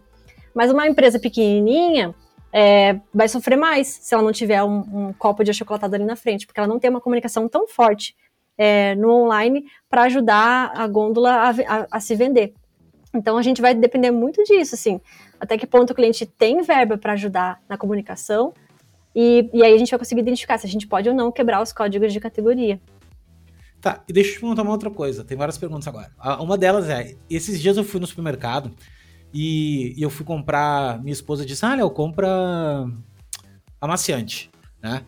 E a gente compra sempre Downy. Porque é um paciente bom, sei lá por quê, mas eu acho que é bom. E daí tá, beleza. Eu, fico, eu, eu peguei assim, meu, mas certo. Peguei, botei no, no carrinho e tô andando. E não era Downy. Não era Downy, meu. Era, eu fiz um post até disso, assim, fiz um stories, assim, e é, é da. E é uma marca boa também, acho que é. É da Omo, eu acho, entendeu? Tipo assim, só que uhum. eles fizeram uma, uma, um produto semelhante. Mas assim, ó. É, a, é que nem o papel higiênico. Tem um papel higiênico que é o. que é o neve, e tem um outro que não é neve, meu. Mas é assim, ó. Mas é igual, olha, né? É igual, é, é meio vermelho. Uhum.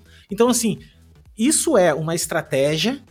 É uma pergunta, tá? Não é retórica. Provavelmente. Tipo, é uma estratégia, assim, não tem cabimento numa pessoa ter copiado. É uma estratégia de se parecer com um que é o líder da categoria e tu entrar meio que no baldão ali. Ah, beleza, uma galera vai comprar achando que é. Uhum. Ou, tipo assim, é uma falta de realmente criatividade. Olha, ah, hoje acho que é difícil responder essa pergunta, porque normalmente o que acontece? O cliente tem medo, o cliente não tem conhecimento e às vezes não tem verba. Então, aí às vezes se o designer não vai muito além e não explica isso para o cliente, acaba se fazendo. A gente está falando, eu vou até encurtar, tá, Pri? A gente está falando de, de multinacional, a gente não está falando do Se for o papel higiênico do Xing Ling ali, ali eu já sei que é para ser igual, para parecer igual e vamos junto. Mas é uma. É, um, é uma Mas, é Léo, um... infelizmente, ainda dentro das multinacionais tem muita gente quadrada dentro ainda. É, no é. marketing, no setor. As empresas que são multinacionais normalmente, tá? Não são todas. Mas elas têm diretores que são antigos, que estão já no cargo há 30, 40 anos. E eles têm medo de sair da bolha. Eles têm medo. Eu trabalhei agora recentemente com uma, com uma marca, eu consegui quebrar um pouco, é, Léo, mas sofri, mas consegui quebrar um pouco, é, que foi o cliente da Apt Power, que é um cliente concorrente direto da Três Corações, que vende achocolatado.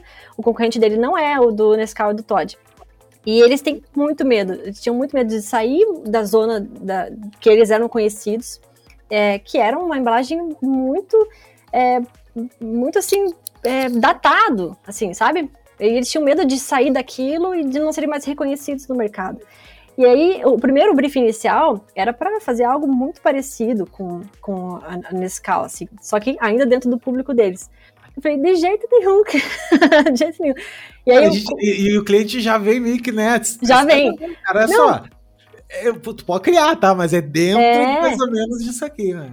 Exatamente, porque ele tá tão. Ele, ele, vive aquele cenário todos os dias, o concorrente dele é tal e tal. Ele quer ficar parecido porque acha que se o concorrente dele tá vendendo é porque é, é, é por conta do design que ele usou que tá vendendo, então vamos usar a mesma coisa.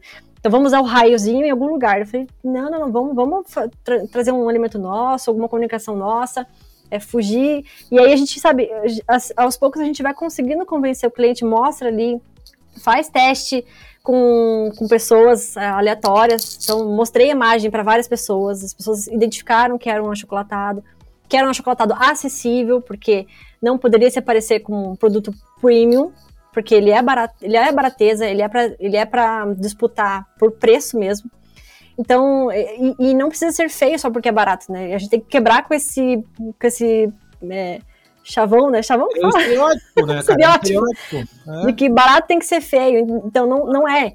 Ele tinha uma embalagem antes que, sei lá, não, não gosto de usar feio, mas era muito datado. Tem outra passou... pergunta, eu, eu, tenho outra pergunta sobre isso agora. Quer dizer, não sei se tu terminou. Pode terminar? Não, eu terminei, terminei. Pode. Ah, é o seguinte, ó.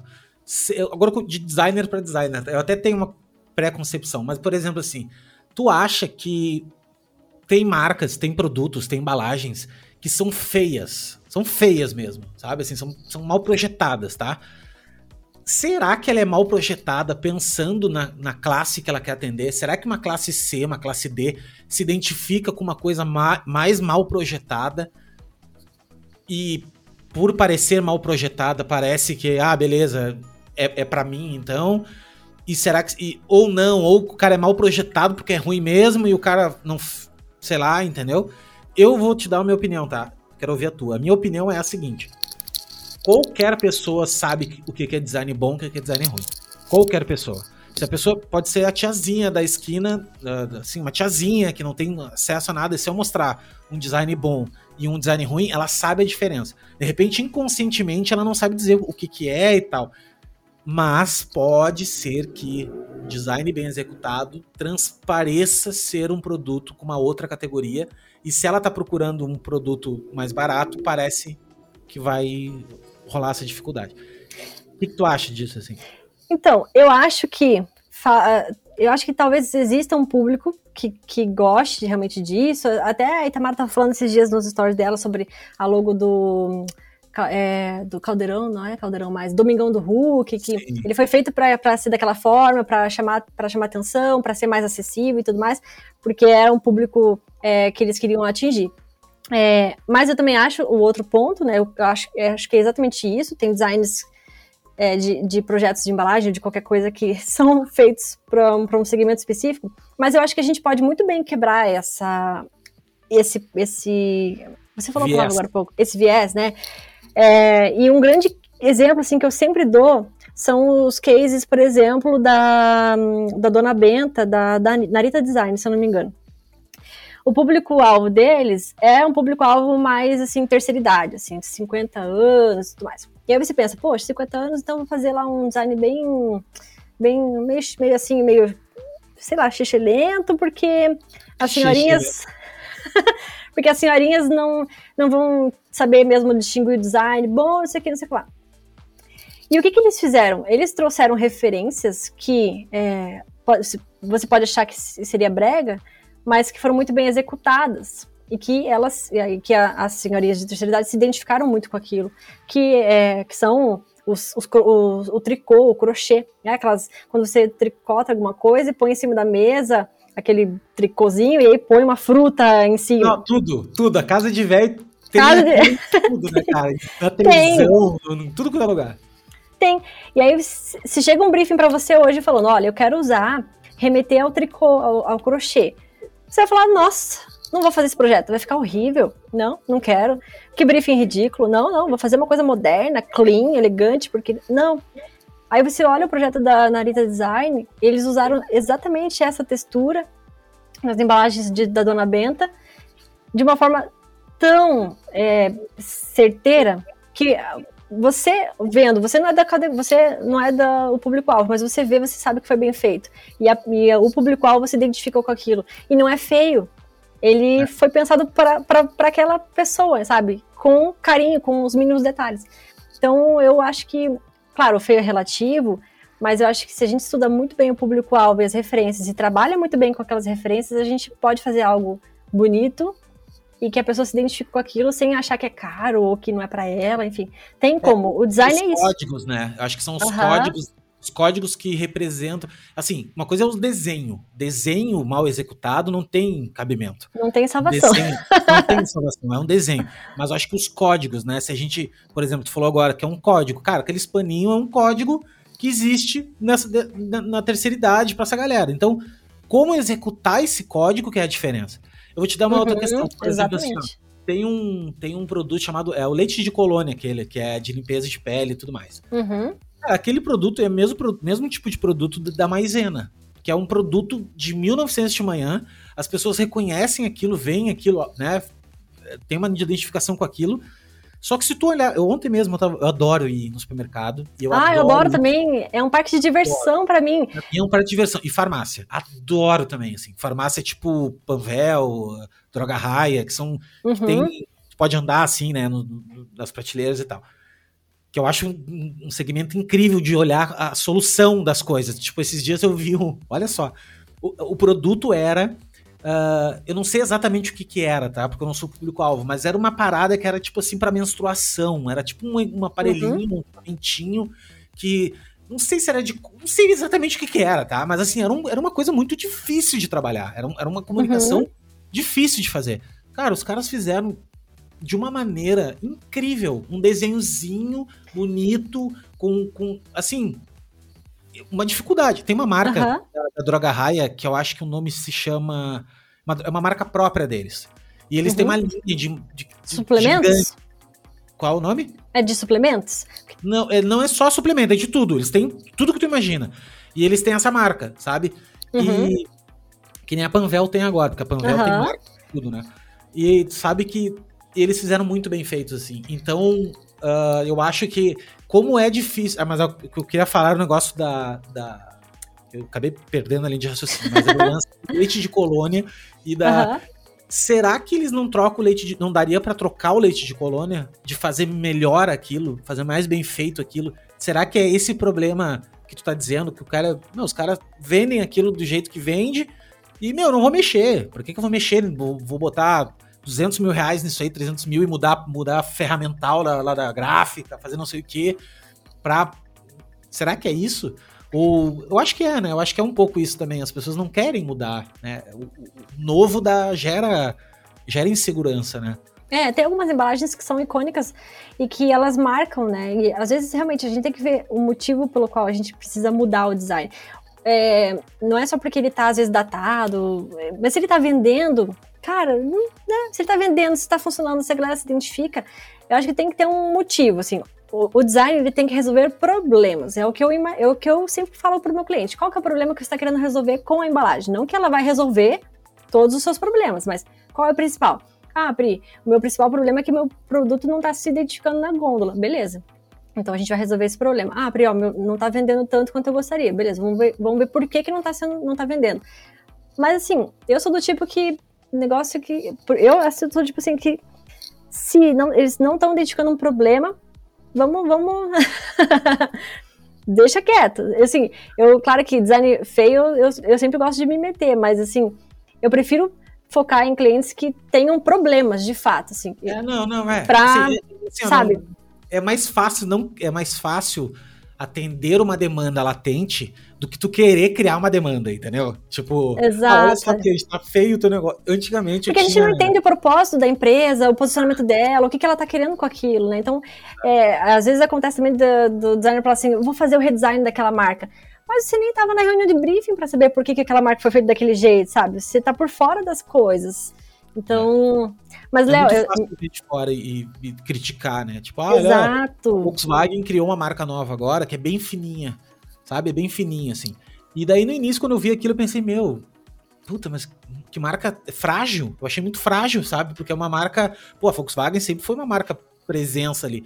Aí uhum. eu fui entender que, cara, eu fui entender o conjunto da, da obra Tipo assim, tem vários carros elétricos que os caras vão lançar agora, que é. fica muito melhor no que painel. Que a gente só entende depois, né, o todo. Isso. Então... Tu acha que? Tu acha que os alemão iam, iam... Não, olha só. Errar a mão. Errar a mão. Tipo, um projeto, né? Mas Ô, tem um projeto, tem um projeto que eu acho meio suspeito, que é a marca da Peugeot. A marca da Peugeot. E eu vou te dizer o que, que eu acho que é suspeito. Ô, Léo, só que eu tô com, eu tô com 7% de bateria. Você é, tá. aguenta eu ir ele pegar? Pode, ou... pode Pode tá bom, ir. peraí. Já vou lá, já volto. Não tem problema. Eu vou ficar fazendo os comerciais.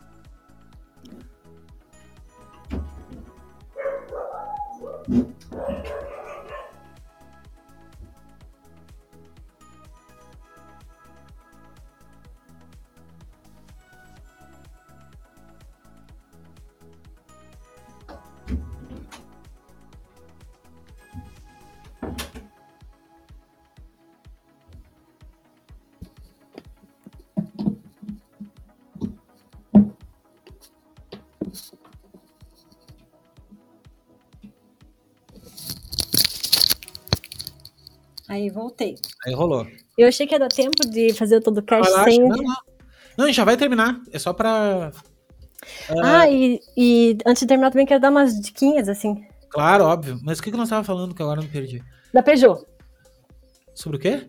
Da Peugeot, acho que você falou. Da Peugeot, da Peugeot. Deixa eu te falar do logo da Peugeot, o que, que eu acho que tá errado. Não tá errado, mas é uma característica. Eu sei porque eu fiz uma vez um, uma marca de um restaurante e eu fiz, e era um restaurante tailandês, e eu fiz um elefante na, na, na, frente, assim. Só que eu usei a técnica aquela que a gente faz uma, um desenho baseado na sombra. Então, tipo assim, cara, é que nem lembra da Betty Boop, aquela bonequinha?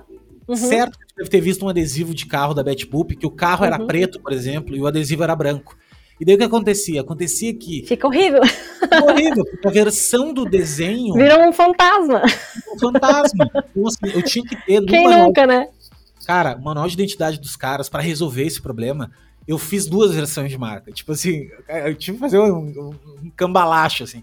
Eu fiz uma versão que era para fundo escuro e uma versão que era para fundo claro. Então, na versão uhum. do fundo escuro, eu fiz o negativo e, e, e consegui resolver. Como era uhum. eu que tocava os materiais, cara, tudo bem, né? Beleza. Eu ia jogando. Até o dia que eu dei na mão deles e virou uma zona. E eu acho que o logo da Peugeot tem esse problema. Porque o logo da Peugeot, se tu entrar, tem um leão agora. E esse leão bebe da mesma fonte. É um leão que, se tiver no fundo negativo, cara, ele vai, vai ficar esquisito, entendeu? Então, eu acho por esse motivo. Só por esse, mas eu não sei o briefing, também eu acho errado ficar falando.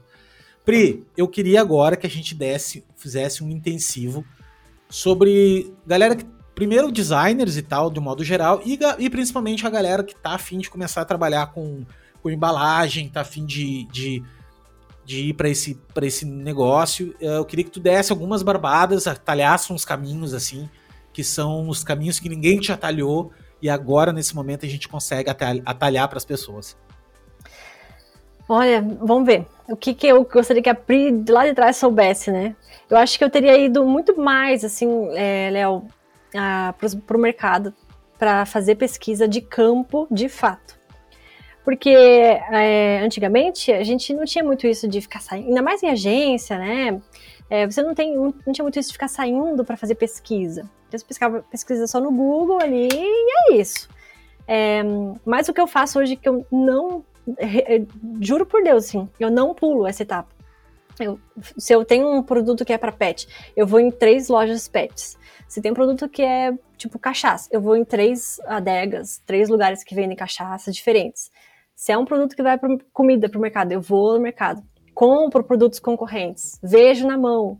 É, porque quando a gente vê na mão pesquisa, de fato, a, na pesquisa de campo lá, você tem uma, um embasamento, uma, uma visão totalmente diferente do que vai ser aquele projeto. Quando você pega um projeto, a gente só pesquisa ali na internet e tal, e aí você já começa a criar, você não tem a noção de como vai ser impresso, se você não manusear algum produto antes, se você não, não testar, é, é, ir na gôndola, ver como é que vai ser, é, se vai, se, quais são os concorrentes que vão estar do ladinho dele, porque você tem que destacar o produto do teu cliente de alguma forma, né? Então você tem que saber de tudo isso antes de abrir o, Illustrator, antes de abrir o software qualquer.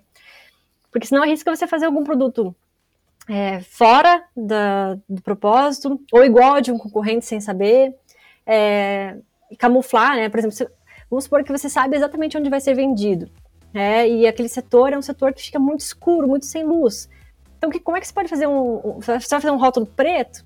não vai, vai sumir teu produto. Então, você tem que saber exatamente onde está pisando, sabe? E isso é uma coisa que eu não fazia. Eu não fazia de jeito nenhum, era sair, pesquisar, olhar. Hoje eu faço isso muito, assim, não só com, com embalagem, mas sei lá, se tem um cardápio para fazer, vai em alguns lugares, manuseia o cardápio, vê o que, que você mais. É, vê erros que você acha que pode corrigir no, no, no, pro teu cliente, sabe? Ordem de leitura, é, como é que o cliente vai identificar, ler, então, e, e testar também imprimir, porque isso eu também não fazia antes, então, estou fazendo um processo criativo aqui, tá no meio, eu já mando imprimir, é, na minha impressora preto e branco mesmo, ou então numa gráfica que fica aqui na esquina de casa, colorida, para fazer o teste, como é que vai ser, a, sabe, a ordem de leitura, se eu estou realmente lendo na ordem certa, se está confuso, se não está, se, se, se, as fontes estão no tamanho correto para leitura, porque eu já, já fiz muito erro, Léo, de, de, no comecinho, assim, da carreira, de imprimir cartão de visitas que não deu leitura nenhuma. 23. Fazer folder com tamanho de fonte gigantesca e fica brega pra caramba, porque eu não sabia que, sabe, fonte no máximo 11 era, era mais elegante. É, então, fazer o teste de impressão, isso salva vidas. Mas eu acho que a principal mesmo é essa: vai no mercado. Se você for fazer embalagem, né? vai no mercado. E tire um tempo para ficar lá fuçando, manuseando, tira foto. É, e eu sempre que possível eu compro o, o, rótulo que eu mais gosto, eu compro, guardo ele é, para futuras referências também. Eu tenho uma pasta, tipo, uma caixa assim que eu guardo de rótulos, embalagens diferentes, que eu bebo daquela, daquela inspiração assim constantemente quando eu vou fazer algum projeto. E, e isso pode ser para qualquer coisa, né? Tipografia, você também pode fazer isso, salvar referências. É, é, sei lá, eu assinar. tenho uma mania de salvar, uh, salvar, é tipo, até tava tinha um aqui, manual, velho, manuaizinho, sabe, manual das coisas. Uhum. Eu adoro manual, velho, eu adoro, manual para mim é uma coisa que, como é que o cara explica, sabe assim, tipo, como é que o cara explica uma coisa, uhum. tem que explicar Tem que ser muito bem diagramado, né, tem que ser muito bem orientado, a, a hierarquia tem que estar muito bem feita. Total, e outra assim, quando tu pega o, uma coisa que eu gosto muito de ver, como é que o cara resolve um problema de um papel que tem nove, dez uh, uh, idiomas diferentes. Uhum. Tem idioma que o cara lê da direita para esquerda, tem como da esquerda para direita. De... Como é que o cara resolve? E dá para resolver. Então, assim, e dá pra resolver.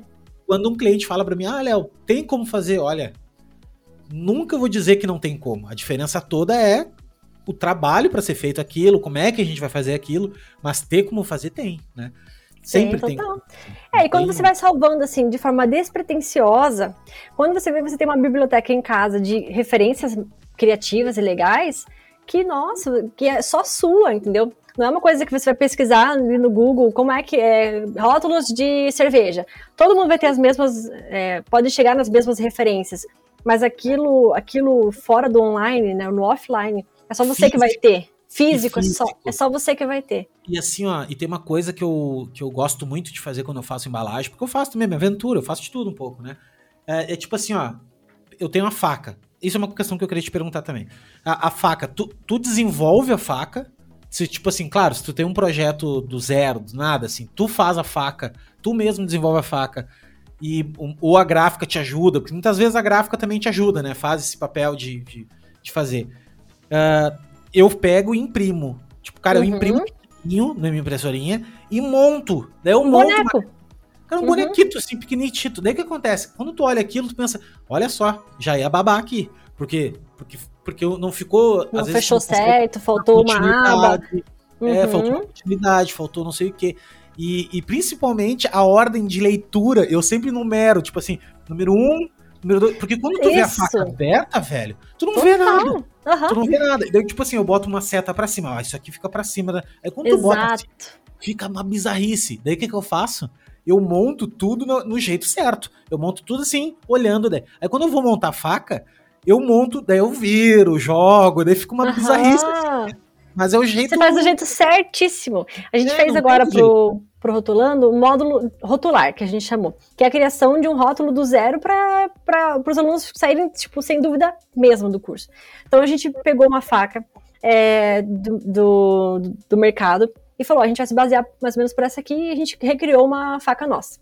Aí a gente, eu, eu mostro, a gente mostra lá no vídeo é, como é que a gente é, fez a faca, e aí a gente escreve frente, seta para cima, é, verso, né, seta para cima, é, as laterais é, em cima. E quando a gente planifica, o verso ele fica de ponta cabeça, porque quando você vai fazer a, a fecha a embalagem todinha, ela tem que respeitar uma ordem de leitura que quando você planifica, ela fica o oposto. Então, é, e isso, quando você faz o teste, você consegue ver e fazer o design todo fluir de forma natural. Senão você faz todo um design de um jeito, depois você vai ver que era de ponta cabeça, e aí muda todo o teu conceito. Mas eu então... aprendi isso aí na, na, na, na marra, entendeu? Pra na marra. Cabeça, não tinha outro jeito. Eu fiquei pensando, cara, como é que eu vou. Como é que eu vou saber como é que vai ficar sem fazer? Né? Uhum. E tem uma outra forma agora também que me ajuda muito, é 3D, cara. 3D uhum. tá me ajudando demais, assim, porque só que o 3D não tem isso, né? Ele não te monta a faca, tu não tem a faca, né? Tu não tem uhum. como. Apesar de ter como, mas assim, eu tô falando a grosso modo, não tem, mas ao menos tu começa a enxergar o troço, né? Tu começa uhum. a ver ao menos. A volumetria daquele, daquele produto, né? É, como é Saber onde vai ser a informação, o tamanho de um splash que você vai usar, se você vai usar uma imagem é. ou não, se tem espaço para isso, o tamanho da, da, da tipografia para ser enxergada de longe. É, é assim, é um, é um assunto para mais de outro cast, assim, porque Não, é, adoro, é muito, muito legal falar sobre isso, falar sobre cor, sobre projeção, porque é uma infinidade de coisas que a gente tem que pensar na gôndola, né? Uma coisa que eu gosto de falar sempre é que na gôndola, se você for ter uma noção de como criar um design, você tem que pensar que a primeira coisa que um consumidor vê é a cor. É a mancha, é, né? É a mancha de cor, né? À toa que Coca-Cola escolheu aquele vermelhão. Se destaca aquilo na gôndola de uma forma gigantesca, né? Depois é a forma. Então, é, qual que é o, o molde da embalagem, né? Qual que é a, a, a forma daquele produto. Embalagem, eu fiz uma embalagem pro, pra Bolívia, de feijão. Aí, tipo, puta, fui pro... Mesma coisa. Fui pro supermercado. Cara, foi atrás. E eu descobri que a embalagem de feijão, cara, o grande lance é a lateral dela. Por causa que é o seguinte. Porque ela fica ela, deitada. Ela fica deitada, mano. Não Exatamente. adianta lá inventar uma puta embalagem. Com, claro que é legal, tu tem que explorar. Uhum. mas assim, ela vai, o cara vai comprar a embalagem pela lateral, velho. Tu vai comprar uhum. a embalagem pela lateral, então ela tem que ter. Ela tem é, que... é importante a pesquisa de campo, né? Se você não é, vai no campo, você não. Se você vai no mercado, você não tem essa percepção. E assim, até o mocap. O mocap que eu montei é, é uma mancha visual. Cara, quando o cara for, ele vai empilhar aquilo tudo. Uhum. Então aquilo tudo junto tem que. O cara, quando entrar na, na gôndola, ele tem que olhar para aquilo e achar bonito aquilo, entendeu? Vou chamar a atenção dele. O que, uhum. que é. Uhum. Né? Então são Exatamente. coisinhas. São coisinhas que a gente só pega indo no supermercado, indo a campo. Uhum. Indo a campo. E, e testando, né? E vendo que depois com o tempo que você pega esses macetes, que é primeiro a cor, depois a forma, então o cliente já vai, né, o consumidor já vai na gôndola esperando aquela, aquele formato de embalagem que é um, sei lá, uh, detergente, ele já, já espera aquele formatinho de, de, é, de embalagem é, de, sabor, de, de, de detergente. Então, é, depois disso, a ilustração, e só por último é o texto. Então, é, quando a gente realmente sabe a ordem que o consumidor vai identificar aquele produto, a gente dá destaques necessários para cada segmento da ordem que tem que ser vista. E aí você consegue orientar e chamar a atenção e falar, ei, me compre. assim, é, não tem, não tem é, fórmula do sucesso, óbvio, né? Mas a gente Uma sempre tem que ter, trabalhar. funcionar em outro. É, exatamente. Mas é, assim, o mundo da embalagem é, e marcas, né? É um, uma coisa que me deixa, assim, muito feliz de criar, assim. E eu não eu me canso de criar. Juntas. Eu acho que andam super juntas, assim. Uhum. Eu acho que que elas se conversam muito. Eu acho que a embalagem é uma materialização, né? Um ponto de contato e principalmente Total. é um veículo, né? Ele é um veículo Sim. muito forte de marca. Que ela representa a empresa. Ela representa Isso. total a voz da empresa, o, o, posicionamento da empresa. Então é a materialização, diz... né? Tipo, Exato. comprou um troço na internet e chegou. Daí quando chega a, a... É Cara, a extensão tenho, da marca. Total, eu tenho uma, aquela água aqui, por exemplo, a gente tem. A galera ah, não tá, tá com água voz aí. É, uma água voz, que é uma água super metida besta, que se, simplesmente ela se, ela se diz ser a água mais pura do mundo, e só que é basicamente design. Ela é. tem uma embalagem muito linda e, e, e, é isso, entende? Então, e como, água. Cara, é água, velho. Não é porque é água, não sei o que, cara, é água, mano, entendeu? Então, é como água, é que não... pegar valor em água? Os Exatamente. caras agregaram, fizeram uma embalagem linda, com, com design e. Um conceito, com a extensão da marca. Que... Exato, exatamente. Incrível. Pri, obrigado pelo papo, tá? Assim, ah, eu que agradeço. Não, eu também acho. Bom, porque poderia... senão a gente vai ficar até amanhã. A gente emenda porque o assunto tá gostoso, né? E daí. Exatamente. E a galera me manda áudio dizendo assim, Léo, é, quando vê, passou duas horas, a galera fala. E é verdade que mesmo. Massa. Porque eu acho que quem, quem uh, tá aqui escutando até agora são pessoas que são colegas nossos e, e se interessam pelo assunto. E eu uhum. acho assim, ó, que eu sou um fã de podcast, de verdade, escuto todos os eu podcasts. Eu também, eu escuto todos os eu dias. Todos, tô cozinhando, verdade, tô treinando. Eu sou tô... fã, na verdade, eu comecei a, a, ser mais fã por causa do Jovem Nerd, né? Eu escuto todos, acho que eu, ah, acho que eu escutei todos desde o do primeiro dia, né? Que, que eu já conhecia eles desde quando eles começaram, né? Porque era aqui de Curitiba também, né? Então, é, comecei a gostar de podcast desde aí. Sou viciada também, trabalho escutando podcast. Eu curto muito. Então, quem fica até agora é porque gosta muito mesmo. E me diz uma coisa, Pri, como é que funciona, como é que tá o curso, como é que a galera que quer estudar tem, tem turma? Ah, sim. Como é, é? Dá os recados aí, jabá. Vou dar um jabazinho rápido. A gente. Não é jabá, é... não, deixa eu só salientar uma situação, tá? Que não é jabá isso, porque é o seguinte. Eu, é, um dos meus core de marca, olha que eu sou chique, eu tenho uma marca. Ah, eu mesmo, legal. né? Não, é real, é o seguinte, ó, é conhecimento é poder, né? Tipo, é uma. Uhum. Isso não é, no original, uma, uma coisa que é utilizada por, por grandes pensadores, mas eu acredito de verdade, eu, eu, eu acredito que é o único jeito da gente mudar alguma coisa, uhum. não tô uhum. falando politicamente só, tô falando de verdade, acho que o conhecimento é o único jeito, é a única realmente uma coisa que ninguém te tira, não ocupa espaço e que tu pode mudar a tua vida através do conhecimento. Qualquer pessoa que tem um conhecimento vai mudar. E eu comecei a produzir conteúdo, não só aqui, mas eu venho de também de uns anos para trás, eu já tive site de coisa, eu sempre gostei disso.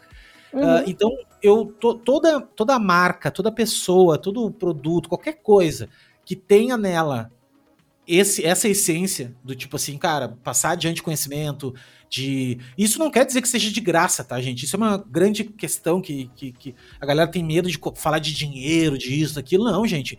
Cara, a gente vive disso também, entendeu? Uhum. O trabalho precisa ser precificado e justamente tem, tem um conteúdo que é de graça, Sim. a gente tá dando de graça isso aqui. Se você quer aprender um pouco mais, quer se especializar um pouco mais, existe também a opção, né, de tu, uhum. de tu adquirir um conhecimento um pouco mais aprofundado. Então, assim, o que tu tá falando agora, ah, tu tem teu curso, uh, enfim, o curso de vocês, e, cara, não é jabá, porque tá totalmente alinhado com o que eu prego, entendeu? Então, se uhum. é um uhum. conhecimento, é, um, é uma maneira das pessoas que estão escutando isso aqui aumentarem seu, seu, seu repertório, cara, eu, eu, preciso que tu fale, entendeu? Porque uhum. é uma ferramenta, sabe? Então é só isso que eu ah, queria. Ah, que massa. Ah, que massa, porque a gente, assim, é, é muito, para quem não sabe, assim, é muito é, é desgastante, assim, cansativo, né, quando você tem uma dupla jornada, né, e em nenhum momento eu, a Bá e a Lari, a gente pensou em, em largar tudo e, e, e, só tocar o curso, né, a gente, a gente ama muito o que a gente faz, é, Léo, e a gente é, quer continuar seguindo com os nossos clientes. Então, assim, é uma dupla jornada muito, muito puxada, pesadíssima. É, a gente dá atenção para os alunos que já, hoje já são quase 400, é, 24 horas por dia, assim, e eu faço com total carinho e vou fazer para sempre, eu acho. Mas não é fácil, é pesado mesmo.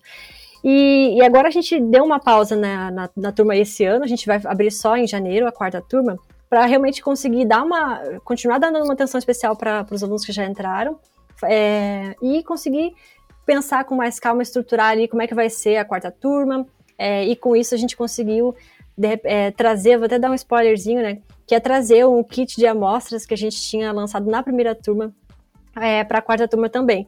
Assim, não é nada gigantesco, a gente vai conseguir poucas unidades, mas amostra, as, as, amostras elas são muito importantes para o aluno que está começando, porque ele não tem noção do que é um BAPP, do que é um papel transparente com uma laminação, do que, que é um verniz, do que, que é um hot stamping, do que, que é um material holográfico, e a gente conseguiu isso com, através de doações de, das gráficas, é, e montar um kit que o aluno receba tudo isso em casa. Então, é, a gente está estruturando, mas agora a gente só está, eu e a Bá, é, a gente até anunciou isso lá no, no Insta do curso Rotulando, que a Lara, ela quis voar outros voos, ela, ela deixou a gente, um, mas ela está ali no grupo ainda, interagindo, porque a, a gente é uma grande família, e, mas ela quis voar outros voos, ela quer morar fora do Brasil, então ela acha que não vai dar conta Inclusive foi, eu acho, né?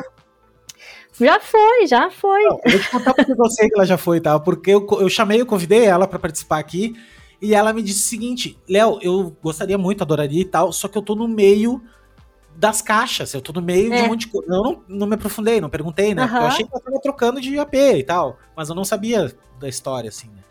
E, ela é, ela, resumindo assim, ela é um passarinho assim que é. ela quer voar, ela quer conhecer o mundo. Então, é, e é difícil você conseguir conciliar tudo, assim. E a gente entregou, se entregou pro curso de uma maneira assim muito, muito, muito pesada, assim. A gente ficou assim imersiva de uma forma muito grande. E, é, e a gente não consegue então conciliar todos os projetos ao mesmo tempo. Então a gente deu segurou agora uma turma para a gente poder respirar e reorganizar e ver como é que pode ser conciliado das duas formas para a gente poder continuar tocando os nossos projetos, que é o que a gente ama, mas conseguindo ensinar e ajudar outros designers a entrar nesse mundo de embalagens, que é um mercado que tem muito mercado e tem pouco profissional trabalhando porque tem medo, medo das regras, das normas. E quando você conhece elas e começa a aplicar e entende como é que funciona toda a sistemática, cara, você perde o medo, você sabe que o mundo está é, tá à tua frente, você pode criar para todos os lugares. É, não tem. É, depois que pega o bicho-papão, você, você, entende, ele deixa de ser um bicho-papão, sabe? Ele vira é, algo trivial que você consegue trabalhar todos os dias sem preocupação. Então a gente quer passar essa, essa liberdade é, para o designer perder o medo de, de entrar nesse mundo das embalagens e realmente conseguir criar projetos incríveis para varejo, para ir no mercado e ver o projeto lá. Porque é isso que a gente quer, né? E aí a quarta turma vai ser em, em janeiro, finalzinho de janeiro, comecinho de fevereiro. E vão ser também poucas é, vagas, porque a gente vai fazer esse kitzinho aí de amostras que a gente envia para os alunos que entrarem. Vai ser, vai ser bem legal. Fora que o, a gente tem o Rotobook também, que é um livro exclusivo do Rotulando, é, com, as, com as principais é, ferramentas do dia a dia, então dicas sobre gráficas, dicas sobre materiais, porque você tem que saber, né, de tudo um pouco, né, Léo? Você tem que saber é, como é que é o vidro, que, como é que é o metal. Produção gráfica, né? Exatamente. É, trabalha, com, tu trabalha com isso, tem muito produção gráfica. E produção gráfica é uma arte, cara. É, uma, é você tem que saber exatamente onde está pisando. É, e é lindo demais, quando você começa a conhecer, assim, e, e começa a fazer amizade com as gráficas, você, você vê que você está amparado, assim, você não está sozinho. Não, total. Então... Eu conversei com a Tereza, a Tereza Bernardi, que é, nossa, uma designer incrível e faz livro, né, cara? Uhum. Que é... Então, assim, nós trocando ideia, eu também sou... Adoro gráfica. Eu adoro gráfica, sabe? Assim, um cheiro de tinta, tu imprimir uma coisa uhum. e ver aquela coisa saindo ali é... É a coisa mais legal que tem, né? Isso, é. isso na verdade quando a gente trabalha muito com o digital, a gente não tem. Porque o digital pode ter uma escala maior, mas tu não, uhum. tu não, tu não tem tu na tua não mão. Tem a materialização, né? É diferente. É, é, diferente. É isso aí. É, é mágico o negócio. Ah, então, então, janeiro, estamos esperando nova turma. Aí tu vai anunciar janeiro, Como é que a galera te encontra? Como é que a galera te encontra? Boa, eu sou péssima nessas coisas, Léo, de dar os arrobas. É, meu arroba é PSN Design, P de pato, S de sapo. N já viu, PSN Design. É, daí você me acha no Instagram, assim, do Behance. É, eu tenho um blog também que eu faço conteúdo direto, porque eu amo é, fazer conteúdo, escrever sobre design de modo geral, mas também focado muito em embalagem. Então, quase todo mês tem post novo lá, assim, com alguma coisa que eu aprendi e eu gosto de passar para frente. E eu gosto de ver meu blog virando um monstrinho lá. É, é legal, assim, sabe? É, de ver que tá crescendo, tem bastante conteúdo. E tá lá, é um acervo que vai ficar para sempre. Porque se a gente depender das redes só, né, Léo, a gente fica. Não, cara, tá louco. Fica fudido. Não, não, não, tá louco. Mas eu vou marcar aqui, você que tá escutando agora, eu vou marcar em algum canto aqui, em algum lugar da tela que tu tá escutando, tem o arroba. E lá no arroba tu consegue, daí tu vai lá no linkzinho e daí tem todos os links e. Exato. E sigam essa mulher que ela é demais, tem um trabalho incrível. E, cara, é uma aula. Inclusive, tudo é uma aula. O trabalho dela e o próprio curso também é muito, muito legal. Eu não fiz, mas de repente nessa, nessa turma de janeiro eu vou entrar. Olha, você tem que entrar. Você vai... Vou entrar, adoro, cara. Eu preciso. Eu, eu tenho que pregar e fazer. Esse é o nome disso. Né? É, vai ser um prazer. Você... É, participar, entendeu? Participar Mas vai ser, de verdade, vai ser um prazer se, ter você lá ou, é, e ter todos os alunos, porque a gente faz sempre os masterclass, então a gente gosta de ver o rostinho de todo mundo participando junto com a gente. Né? As aulas são gravadas, né, em estúdio, a gente investiu pesado lá, é, a gente deu sangue mesmo, assim, foi quase um tiro no escuro, assim, mas deu certo, graças a Deus. É, fica mas lindo, a gente fez né, tudo bonitinho, é. é. Não, e outra coisa, depois que tu te vê numa tela, nunca mais, velho, tu, tu tu, tu sente assim que, nossa, cara, eu consigo passar adiante um conhecimento e é, e é legal e as pessoas gostam daquilo. Então isso é um bichinho que te morde e daí tu não. Passar conhecimento é. adiante é muito legal, velho. É, é, um, é, é o melhor é um jeito de aprender. Uhum. É o melhor jeito de aprender, entendeu? Tu tá aprendendo. É o melhor jeito. Exato, porque eu tinha muita dificuldade de aprender. Então eu comecei assim, na verdade, do blog. Lá em 2016 eu comecei a escrever no blog. E eu comecei assim, porque eu tenho dificuldade de aprender. Então eu escrevia um texto com referências e aí eu publicava em algum lugar, porque não sabia o que fazer com aquilo. E assim começa, porque se, se, senão é difícil da gente pegar e se não colocar na prática já o que está aprendendo, você deleta é da mente. É isso aí. Mas, Léo, obrigadão mesmo por ter me convidado. Foi um bate-papo muito legal. Me senti muito à vontade aqui. E se, se alguém quiser mais saber sobre o mundo da embalagem, me manda um direct, eu também ajudo bastante. É, não só porque eu tenho curso que eu não vou ajudar a tirar dúvidas ou a fechar um arquivo. Eu sempre estou é, muito solista ali ajudando, porque acho que, é, acima de tudo, a gente está numa comunidade, né? E tem que se ajudar. É, e eu não quero deixar ninguém de fora dessa. Não, total, meu. Tamo junto. E é isso aí. Obrigado por quem tá acompanhando agora. Pri, foi um prazerzaço, um bate-papo. Realmente a gente poderia ficar horas e horas. E eu já quero estender o meu convite para nós participar de um outro. Só que nesse outro, não sei, não tem data ainda e tal, mas vai ser tipo assim: a gente vai trazer um assunto daí, que nem a gente falou. Ah, antes. que legal! Uhum. Trazer um assunto pra gente. Daí a gente conecta mais pessoas também em volta de uma mesa Vamos. aí. Eu adoro. E a gente troca ideia. Me deixa mundo. falar que eu fico horas falando. Eu também. É, se deixar, eu fico horrores aqui. Mas eu queria agradecer, então, te agradecer e agradecer aqui quem tá escutando até agora. Muito obrigado por mais esse, esse podcast juntos aí. E a gente se vê na próxima. Valeu!